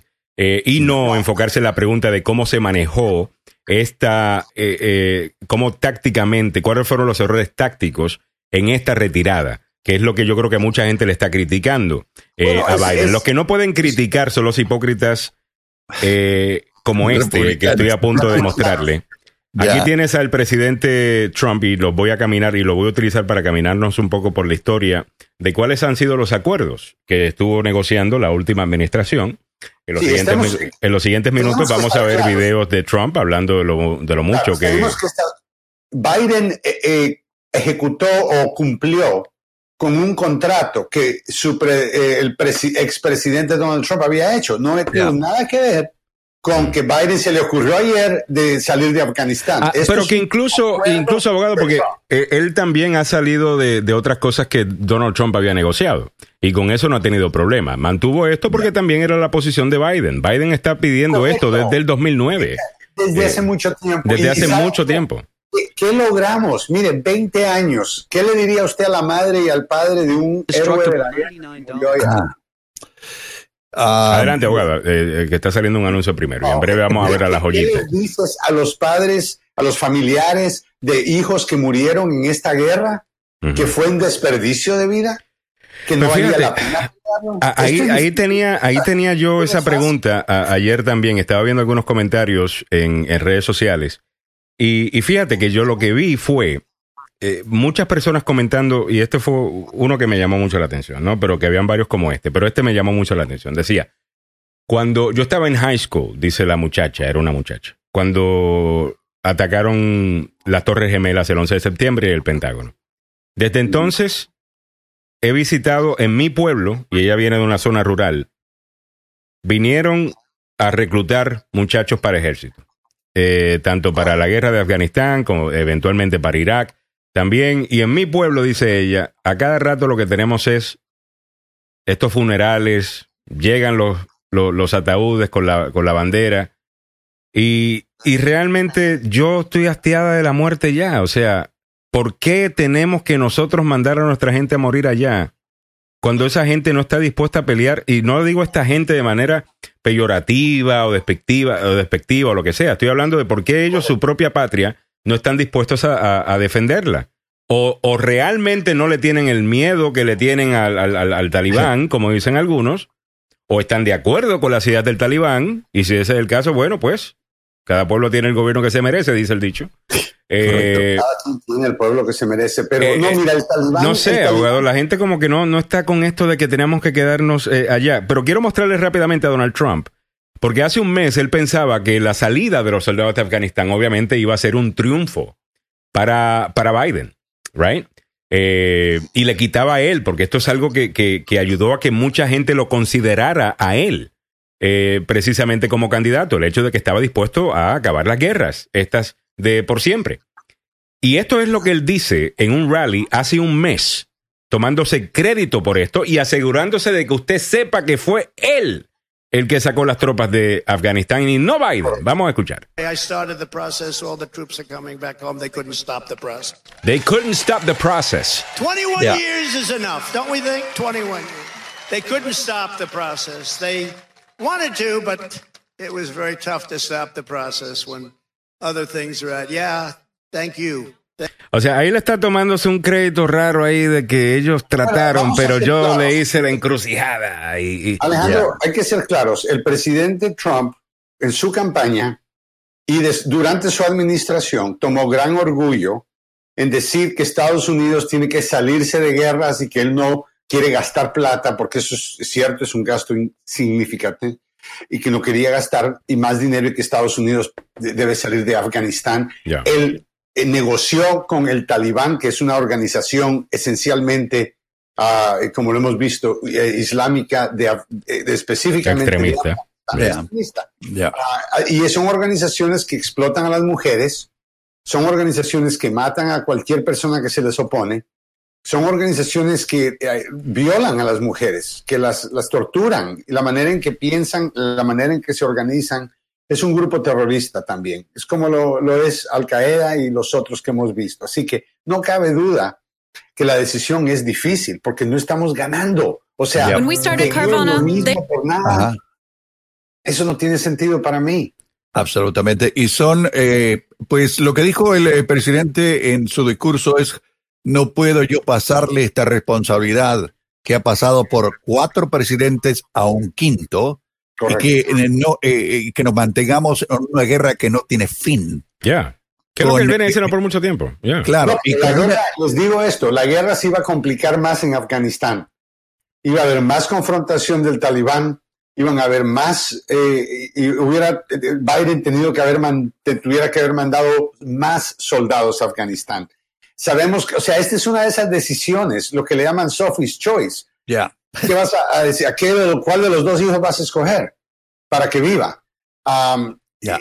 ¿Sigues en la guerra? Mueren americanos y como Alejandro lo dijo, soldados que est- ahora están muriendo por un país que tiene soldados que no quieren morir por ese país. O sea, eh, no, no, no vende. Eh, pero bueno, ahora está Mike Pompeo criticando a Biden y vaina. Aquí tenemos a Mike Pompeo, ex secretario de Estado.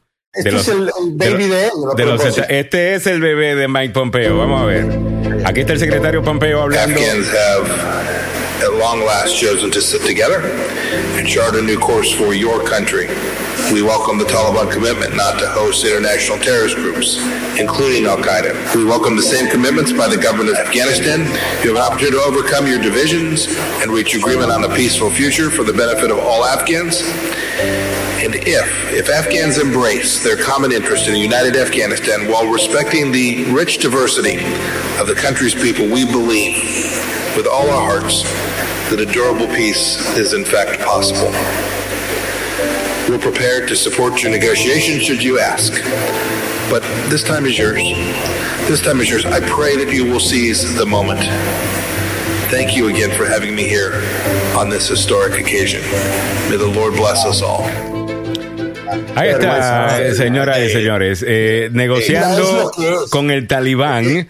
Eh, y, después se hacen eh, de que no, estos son los demócratas que son débiles y mira, ahí están negociando con tal cosa. Ahí estaban ellos llevando esto porque es la única. Y sinceramente hablando, Uf, abogado, yo no veo otra manera y yo no creo que estaban necesariamente incorrectos en lo que estaban haciendo. Eh, porque si estás, el- si el talibán, de nuevo, este dato lo aprendí ayer, 5% del país tiene, eh, controla el talibán, 5% del país, después de la invasión inicial del 2001. Hace 10, de 10 años para acá, aparentemente, están controlando más del 50% del país.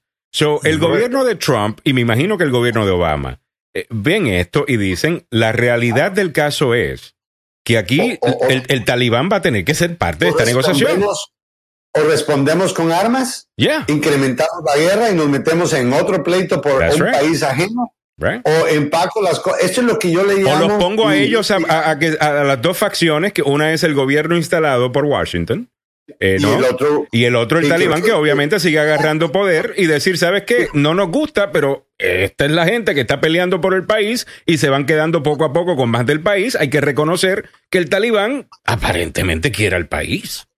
Mira, nosotros, nosotros no podemos considerar Afganistán como territorio americano y consecuentemente no lo podemos defender de esa misma forma. Of course. right. No, Creo que ayudar, darle la mano al vecino cuando el vecino está en una situación difícil es muy bueno, es, es para mí muy cristiano, muy honorable, eh, eh, eh, buena karma, lo que usted diga, pero 20 años de mantener al vecino, no. 20 años es, de- es demasiado tiempo para que nuestras tropas estén allá. Entrenar a 300 mil tropas que eh, cayeron en menos de ocho días. Ya. En menos de ocho días cayeron. Les dimos hasta una fuerza aérea Es lo que el talibán no tenía una Ya. fuerza aérea, ahora tienen una fuerza aérea.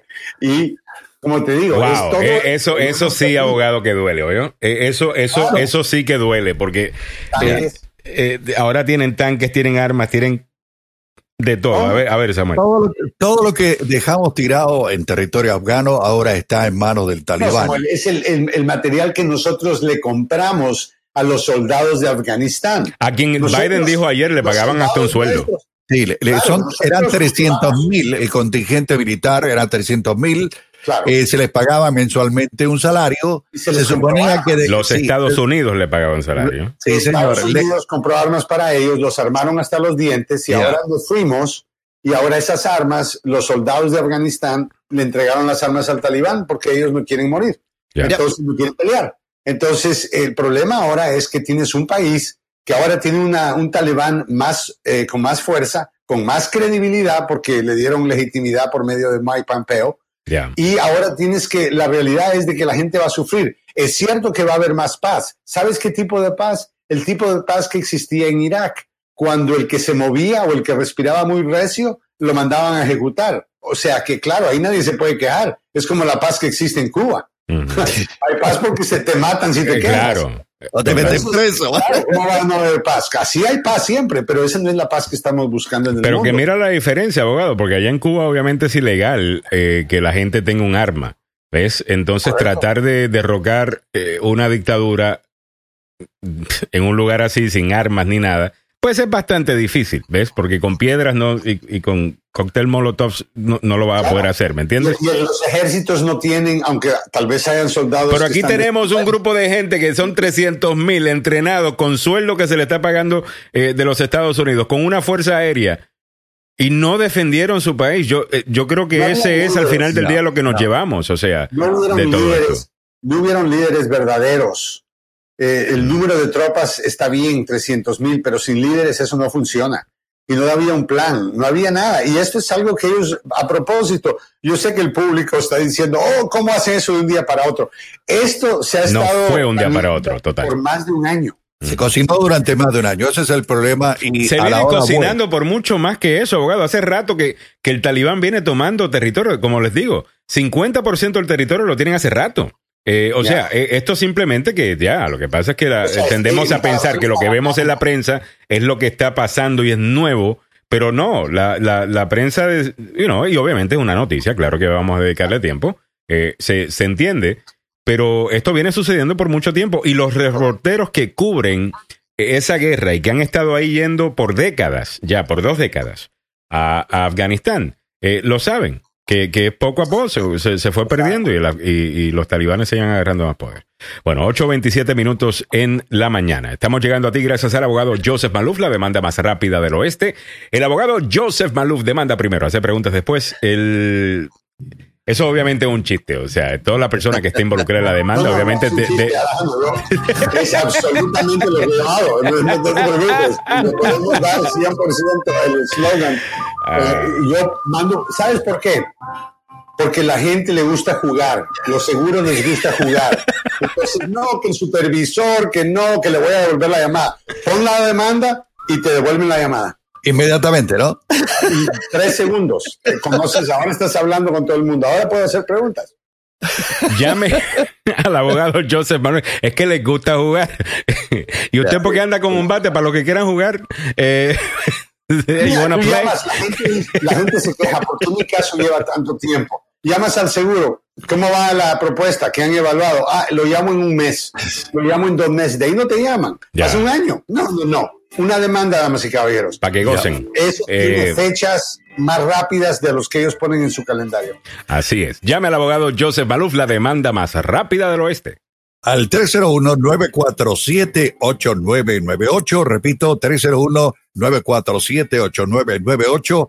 El abogado Joseph Malou con licencia para trabajar en Washington, Maryland y Virginia y dos oficinas para su servicio. Una en Gatesburg y la otra en Fairfax. Muy simple, muy sencillo. Anota el número telefónico. Usted nunca sabe lo que pueda ocurrir. 301-947-8998. Yo sé que usted tiene un montón de cosas metidas en el, en el teléfono celular, pero le aseguro que a la hora buena, si tiene el teléfono del abogado Joseph Malub, le va a funcionar perfectamente. Le repito el número telefónico, 301-947-8998. La demanda más rápida del oeste. Eso. A las 8.29 minutos en la mañana, noticia por acá, War Rose. Esa noticia suena como que es la historia del caballo de Troya.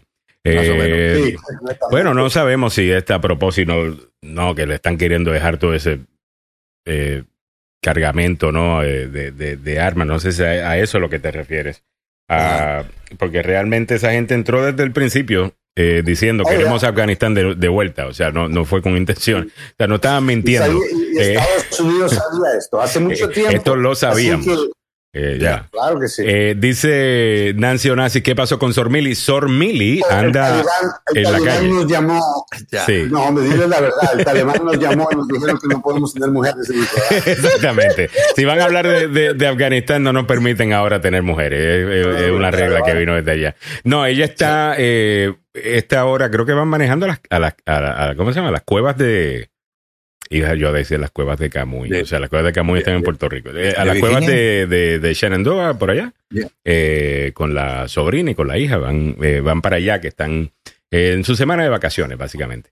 Eh, Nice. War Rose dice, esta noticia, ok, esa ya la leímos, nos dice Cojute City Galvez. Datos, el talibán ha generado ganancias de 40 mil millones en venta de amapola y explotación de minerías.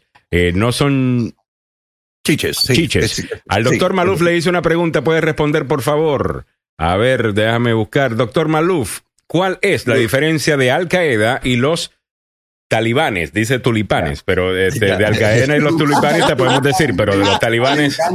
Me, el fascina el, te- el de- término tulipán. Ahora, Al Qaeda fue una organiza es una organización terrorista que fue creada por Osama bin Laden. Mm. Ah, y eso lo hizo, creo que fue como en el 80 98 por ahí. Así que claramente es una organización que su meta específica es el terrorismo, donde eh, el talibán es una organización también extremista islámica que está eh, esencialmente en Afganistán y de Afganistán. Así que son terroristas también, en mi opinión no hay mucha diferencia, pero en términos de cómo, de dónde vino una, dónde viene la otra, o sea, eso, El eso es problema lo que que yo tengo pasa. con el término terrorista, abogado, es que eh, de- de- siempre depende quién está, quién te está designando como terrorista, right? Porque eh, yo me imagino que algunos británicos eh, debieron referirse más o menos así a George Washington y al resto de los radicales que estaban pidiendo una cosa loca que se llama libertad. ¿Cómo se atreven eh, eh, eh, estos locos, no? Y so- siempre eh, depende, ¿no?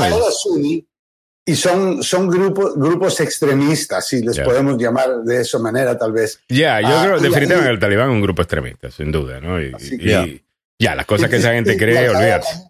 Olvídate. Eh, dice por acá Alejandro Banuelos. eh, Buenos días. Lo que pasa con todo esto es lo mismo que pasa con las remesas. ¿Para qué trabajan si se mantienen desde con lo que se le envía desde acá? Oh. Ah, eh, aparentemente. Santos eh, Cabrera dice fácil, se limpian echando la culpa a otro presidente. Eh, estás hablando de Trump, me imagino, ¿no? Eh, eh, que le está echando la culpa a Biden cuando él fue el que negoció esto o, o cómo es la cosa. Bueno, Déjame saber. los hechos. Esos son los hechos. Guillermo Alvarado, típico que los demócratas siempre vienen a limpiar los desastres que dejan y provocan los republicanos, pero siempre las repercusiones negativas las carga quien limpia. Tienes razón, Guillermo, en eso, porque fíjate, abogado, la, Biden decidió que, eh, tener que limpiar este desorden, tener que pagar consecuencias políticas por este desorden, pero la alternativa es hacer lo que hicieron en la guerra de Vietnam, que ningún presidente quería ser el responsable de salir de ahí y le seguían extendiendo la guerra. Precisamente por esto. Y le mienten al pueblo. Y precisamente Medio por esto, millón. por, por esto, abogado, no quieren ser el, que el que perdió una guerra políticamente horrible. Medio Lo, millón lo de que la gente debe personas. pensar es cuál es la opinión del país. Y claramente la opinión del país consistentemente, más de un 62% han querido que se salga, que, Ya. que- que nos salgamos de Afganistán. Entonces, está haciendo lo que el pueblo quiere. El pueblo no quería seguir en Afganistán, nos fuimos. Que, que- hay consecuencias. Bueno, Claro. siempre hay consecuencias cada vez que usted se mete a destruir un- y a pelear en un país. La pregunta es si vamos a aprender la, la lección. Mm, La historia sugiere que no la vamos a aprender, abogado, porque eh, nos sigue pasando. Eh, Sí. eh, lo mismo, no, no, nos sigue pasando lo mismo. Y, y de nuevo, Dios no como, quiera otro conflicto. Mire lo fácil que nosotros estábamos hablando el otro día Mm. de mandar tropas americanas, botas en la tierra, allá a pelear en, en- en- en contra de, en, ¿cómo se llama? En Venezuela. ya, Ya. Ah, y, y- y- en contra de Maduro. Y, y no lo hicimos, pero es fácil decir, mandemos tropas, Claro, hagamos esto. claro. Y pum, ya una vez usted manda tropas, bienvenido a otros 20 años. that's right. Oh, y, de, y de nuevo, si, si las cosas no suceden desde los, los mismos pueblos, abogados, no tienen la misma eh, legitimidad, eh, simplemente no la tiene. Eh, es triste decir eso, pero los, los, los pueblos que han logrado liberarse ya sea de una dictadura, ya sea de una monarquía, ya sea de una cualquier injusticia, la que quieras, ah, han logrado la manera de, de ellos mismos pelear su pelea. Ah, y sí, hay ayudas, ¿no? Acá tuvimos la ayuda de los franceses cuando la, re- la Revolución Americana eh, hubo, pues claro, los franceses ayudaron muchísimo a los americanos con Sí, estrategia, planificación, La experiencia. claro, dinero, no hubiera- no hubiera podido armas eh, y, y- el resto, pero Unidos. la realidad del caso es que, you know, George Washington y el, y el Continental Army ah, venían perdiendo eh, muchas de las batallas, abogado. Fue difícil. Perdieron hasta después del Día de Independencia. Ellos declararon independencia, pero los, los de Britania dijeron, ok, eso suena bonito, pero seguimos aquí. That's right. Así Ah, que me encanta el, el 4 de julio. No, no pasó nada el 4 de julio. Pero, Simplemente se declaró la independencia, pero no había independencia. Y estaban con el ejército, por lo menos el Navy más imponente del mundo en ese tiempo, ¿no? Sí, Eh, el, sí, de, el, el de, el de Gran absolutamente. Bretaña.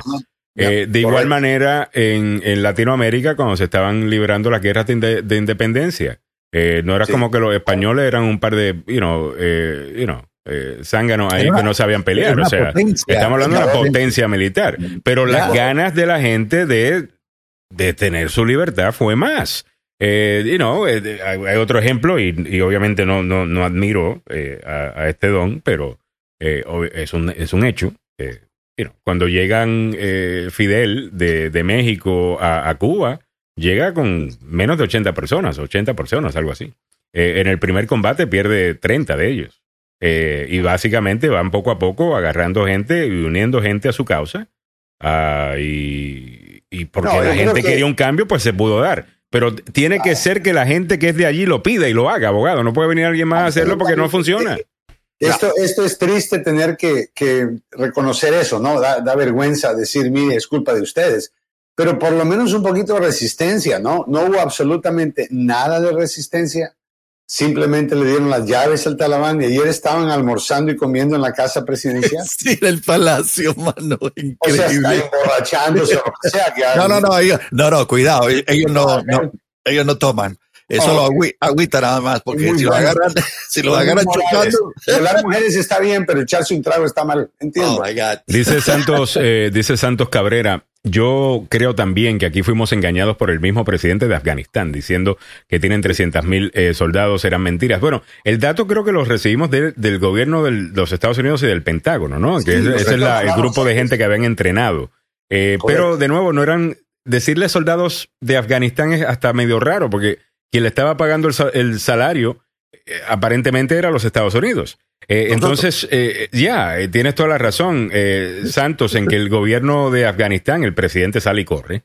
Ah, eh, habían pilotos en, en, en aviones de los Estados Unidos que volaron sus aviones a otros países en vez de volar en contra y hacer algún tipo de maniobra en contra de, de- de- de los talibanes. No, Eh, no, no, eso esta es- este ya. es un- este sí, eh, como te digo, hubiera requerido un compromiso americano más allá de lo que creo que el país está dispuesto a aceptar. Esta es la realidad. Van a morir afganistanes, ah, Ahora- van a morir intérpretes, van a morir personas que no, no van a poder salir y esa es la parte que tenemos ¿Es eso que cierto, abogado? Porque lo que estoy viendo y ahora viendo ¿no? el video que acabamos de ver de, de Mike Pompeo ah, reuniéndose con líderes del talibán. Al talibán obviamente lo- los están tratando como un grupo legítimo, eh, ¿no? Y aparentemente el, el talibán está queriendo actuar o por lo menos enviar mensajes de que están actuando como un grupo que legítimamente quiere gobernar eh, un, país y que van a ser justos y que no van a abusar de gente, es lo que nos están prometiendo. Esta gente hace muchas promesas, sabemos. Eh, veremos a ver qué sucede. Pero si ese es el caso, no hay aquí una oportunidad, no le conviene al talibán eh, que la comunidad internacional empiece a trabajar con ellos para que puedan establecer lo suyo en Afganistán, buscar a través de la diplomacia algunas garantías a las mujeres, que son las que más van a sufrir eh, bajo, ba- ba- bajo el Eh, talibán, sin duda. Mira, Ah, cualquier cosa es posible, pero no creo que trabajando con un grupo como el Talibán, que tiene normas tan estrictas y tan dificultosas, va a ser eh, necesariamente posible. Yo creo que van a regresar a su típico comportamiento, pero van a controlar la- los medios, ti- ti- tienen el país entero, Ya. Ah, Kim Jong-un controla los medios en ese país, ahí no sale nada en la red cibernética, ni el mundo sabe nada de Corea del Norte, a menos que él quiera que lo sepan. ¿Y qué quiere él que le sepan? Entonces, Right. creo que va a saber un poco más de control. Y ya creo que Eh, salió un noticiero, o sea, ya tienen un noticiero, by the way. Eh, ya tienen un Oh, noticiero. tienen un- o sea, un- ellos están estableciendo un gobierno y obviamente están, yo quisiera saber quién también los está asesorando. Eh, abogado, imagino que Irán tiene mucho que ver acá. Eh, Ah, sí, eh, también, eh, y eso es una gran ganancia para Irán. Embajadas que no se están yendo de Afganistán. La embajada china no está cerrando. La embajada Rusia no está, eh, no está cerrando.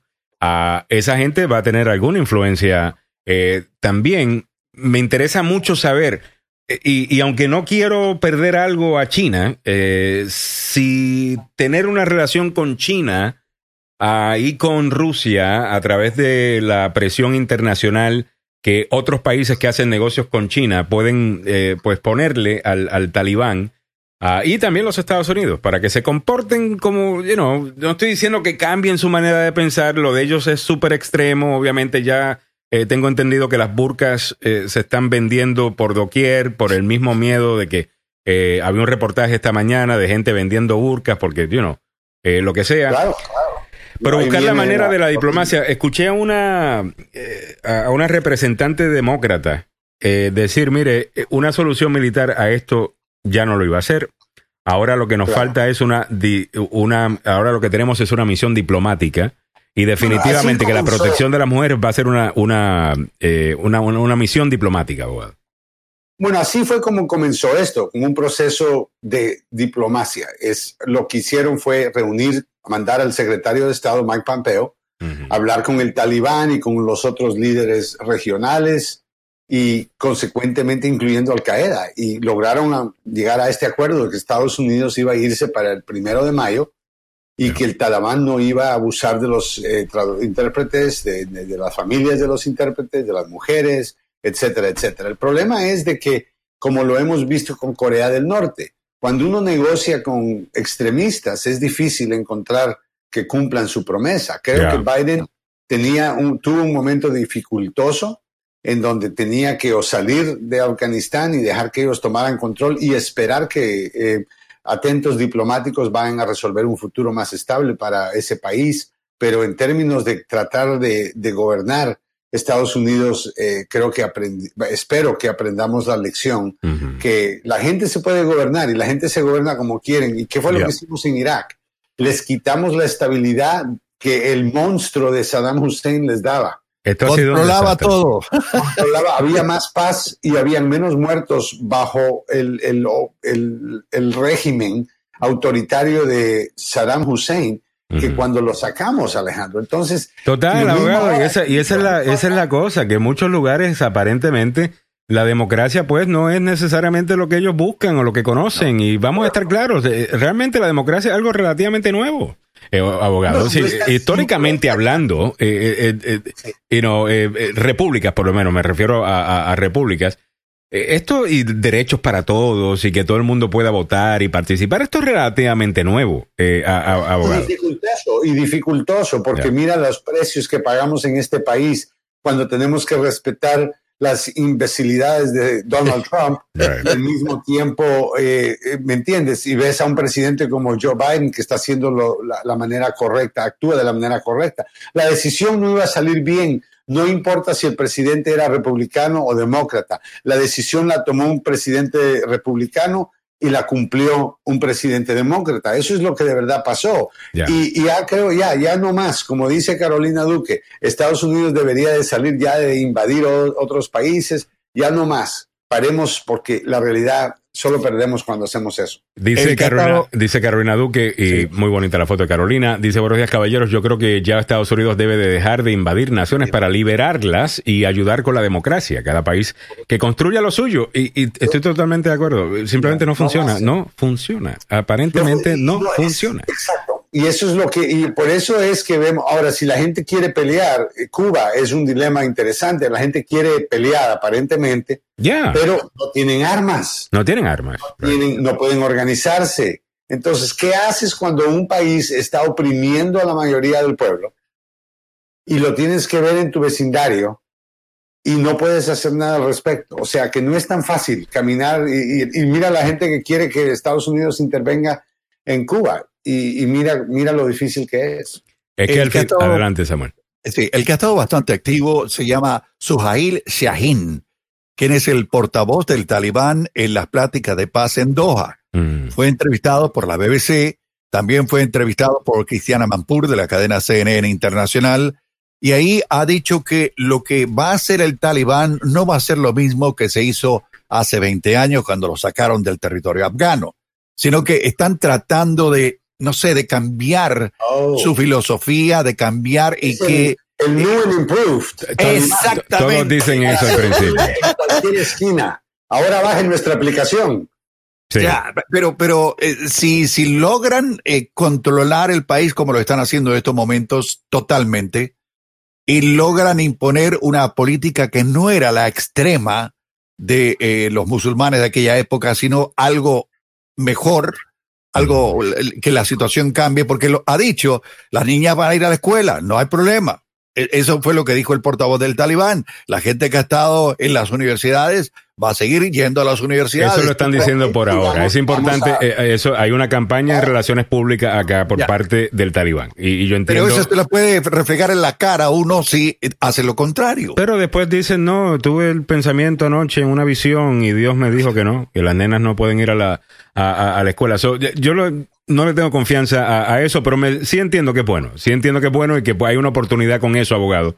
Entonces, de que los Estados Unidos quizás eh, puedan sentarse con los del talibán y tratar de asegurar ciertos eh, derechos eh, o trato a, a- a ciertos grupos humanos. que sabemos eh, van a sufrir eh, bajo, bajo el mandato de, de ellos. Ahora, también tenemos abogado. Estoy viendo acá un el, el The Guardian y otros eh, periódicos en el día de hoy tienen un poquito más de información de quiénes son los líderes actuales eh, del talibán. Y estoy viendo que uno de ellos, si no estoy equivocado, que va a tomar control del país, ese fue liberado por Trump en 2018. Oh, wow. Eh, Pero esto es culpa de Biden, ¿no? Eh, vaya, entiendo, entiendo, entiendo. Ah, dice Carolina Duque, cuando septiembre 11 Estados Unidos invadió el país equivocado, no era Irak, sino Arabia Saudita. Ouch. Y, abogado, eh, eso es otra cosa. Entre más información tenemos hoy día de lo que sucedió en septiembre 11 y estamos ya más distanciados, ¿no? Eh, eh, de la fecha, de lo, el, el shock. El eh, impacto. el impacto y las ganas de venganza que teníamos eh, inmediatamente después de septiembre 11, que nos decían cualquier país y nosotros, bueno, para allí vamos. Eh, ahora hay mucha más información sobre eh, Arabia Saudita, que no solamente es que la mayoría eran de Arabia Saudita, eso ya lo sabíamos, pero que para poder hacer lo que habían hecho, habían que haber tenido ayuda de las autoridades de Arabia Saudita. Y Absolutamente. nosotros no le decimos nada a Arabia Saudita. No, no. La última vez que eh, el país eh, mandó un presidente Pero vamos a mantener a esta gente por 40 años en Afganistán, on. fue Trump, fue Trump que fue a bailar con una espada y con un montón de hombres en falda. Yo no entiendo. No entiendo necesariamente exactamente cuál era el propósito del baile, pero él, él Samuel, tú puedes Era Pride Week. Pero ahí estaba bailando con unos hombres que andaban vestidos de falda. Entonces, am, lo que creo es que eh, la hipocresía es gruesa. El dinero es lo que manda en, en Arabia Saudita.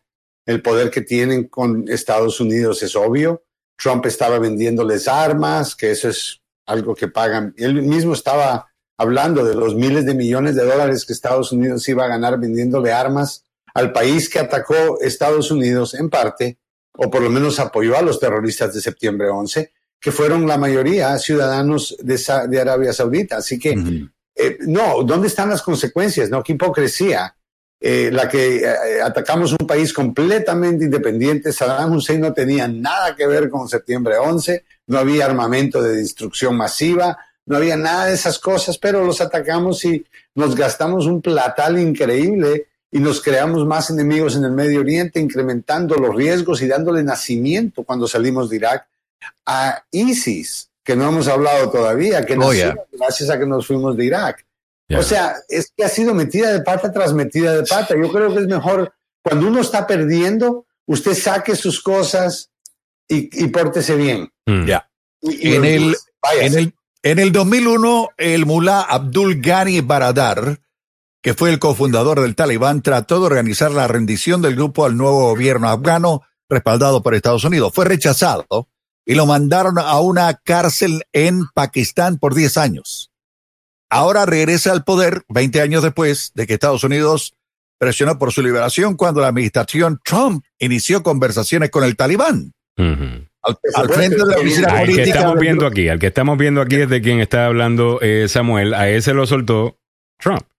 Ya, Sí. el mundo todavía tiene poca idea de quiénes son los nuevos líderes de Afganistán y cómo van a gobernar el país, pero sí sabemos que hoy es el mulá Baradar el hombre que va a tener la varita para dirigir la orquesta que se llama el Talibán dentro de todo el país, que es un país que, como lo ¿Estuvo dije, preso 20 años? 10 años. ¿O 10 él años. estuvo preso? Oh, no, no va a estar bravo entonces, no va a estar bravo. No, claro. No, venganza no, claro, no, y quiere que, que viene y viene con, con ganas de amor y, y cariño a, a todo, a todo el mundo. Bueno, yo sinceramente quisiera, ah, realmente quisiera creer en lo que el talibán está diciendo ahora y yo rezo de que realmente sea cierto. A lo mejor puedo, en vez de, de pensar positivamente, saber que el ser humano busca pues eh, lo que más le beneficia a, a él o ella. Y está en el beneficio del talibán no solamente la retórica esta, sino dar algunos ejemplos de que es- es el nuevo y renovado talibán, como dice el abogado Joseph Malouf. Yo no les creo, pero creo que sí hay un incentivo para que lo sean. Ah, ¿No? Y, y es que van a necesitar muchas cosas. Cuando estás armando un país necesitas muchas cosas o no, abogado. Absolutamente. Ya. Eh, so, eh, ahí, va, ahí va la cosa. Eh, Carolina Duque dice, eh, Alejandro, perdón, pero desde esa época fueron investigadores de United Nations y no encontraron armas de destrucción masiva. Por eso Estados Unidos se gana el odio de los países. Había Correcto. interés de petróleo. Cheney era CEO de, ¿cómo es que se llama la compañía aquella? Este, Halliburton. Halliburton, Halliburton. correcto. Halliburton. De una empresa de esas, mucha eh, corrupción, total. Eh, Bueno, pero que te digo que desde sabes, hace rato se sabía. que lo de que lo- a, a tu punto, Carolina, de que Arabia Saudita tenía mucho más que ver con esto. O sea, lo, lo de lo de Irak realmente fue eh, Cheney. Eh, y mucha gente decía no que era Bush porque Bush porque el papá Bush No, no. eh, tal cosa el papá Bush si te lees bien la historia nunca estuvo interesado en quedarse con Irak es más la razón que fue tan exitosa Desert Storm es porque, y, y el mismo Colin Powell y otras personas de la era hablan mucho de esto, decía, eh, en el momento que tú entres, ahora eres dueño de eso. Entonces nunca quiso entrar a Bagdad. Ah, pero esa narrativa es fácil contarla eh, porque tiene sentido. Entonces es como las historias. Si es el hijo ahora de, y se quiere vengar y tal cosa. Yo no estoy completamente seguro de eso. Ahora, Cheney. De Cheney espero cualquier cosa. Eh, de Cheney espero cualquier Oh, cosa. Y definitivamente Me que recuerdo- Halliburton hizo mucho, muy buen negocio. ah, Recuerdo el documental de el documental de Michael Moore sobre septiembre 11 y me recuerdo que él habló y tenía pruebas de que Dick Cheney recibía 750 mil dólares al año Ah, qué lindo. como salario por estar en la junta directiva de qué compañía? De Halliburton. Halliburton. ¿Cuál era el contratista con más contratos con el gobierno Mira durante el ataque en Irak? Halliburton, la misma compañía que le pagaba tres cuartos de millón de dólares al año sin tener que trabajar.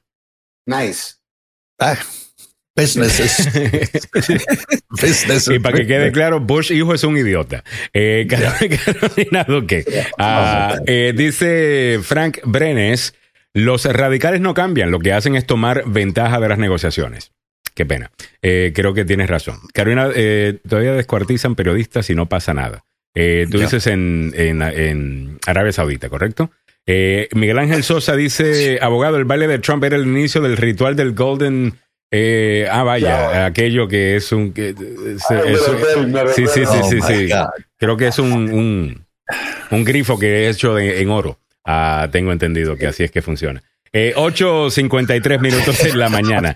Eh, también, estamos, eh, también estamos llegando a ti gracias al abogado Carlos Salvado, salvadolaw.com, salvadolaw.com. Si es usted eh, acusado de un crimen, no importa el que sea, manejando tomado, se metió en una pelea, problemas eh, también para las personas que han sido demandadas. Eh, hay muchas personas que te demandan y tú dices, bueno, me demandaron, yo no hice esto, no tengo que responder nada. Si no respondo, nada pasa. No, si no responde, automáticamente te clavan. Eh, disculpen la palabra, te clavan con que básicamente, yes, es cierto.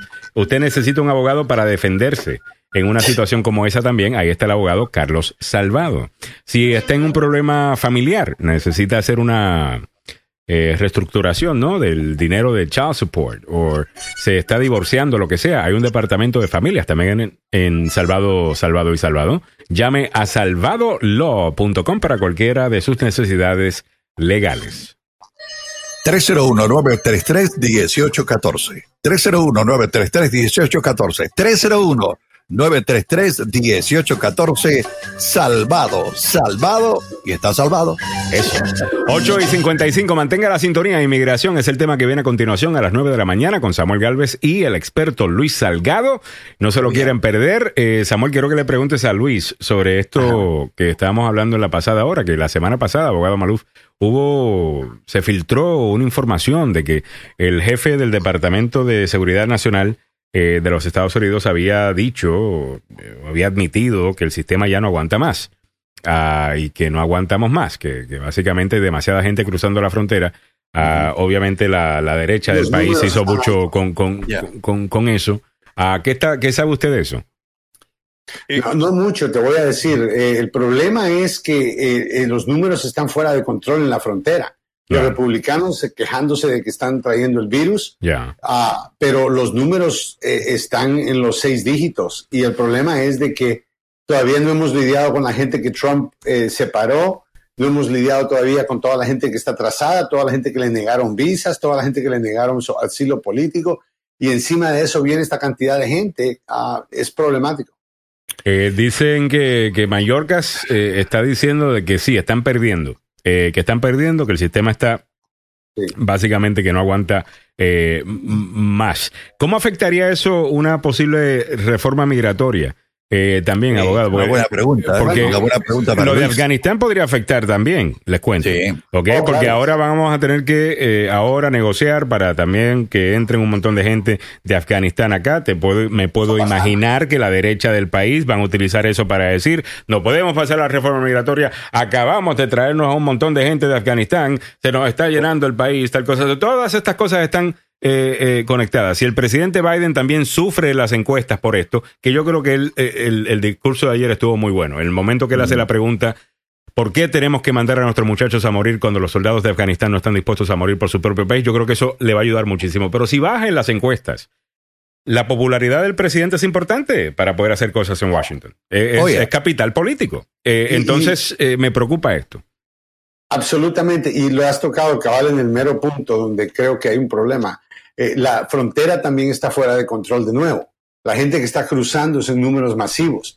Entonces, todos los republicanos siempre insisten y conservadores como Joe uh, uh, Manchin y, Cinema, la de Arizona, que no van a querer ver una reforma sin que se estabilice la frontera, por lo menos. Y esa es la excusa que han usado para no votar a favor.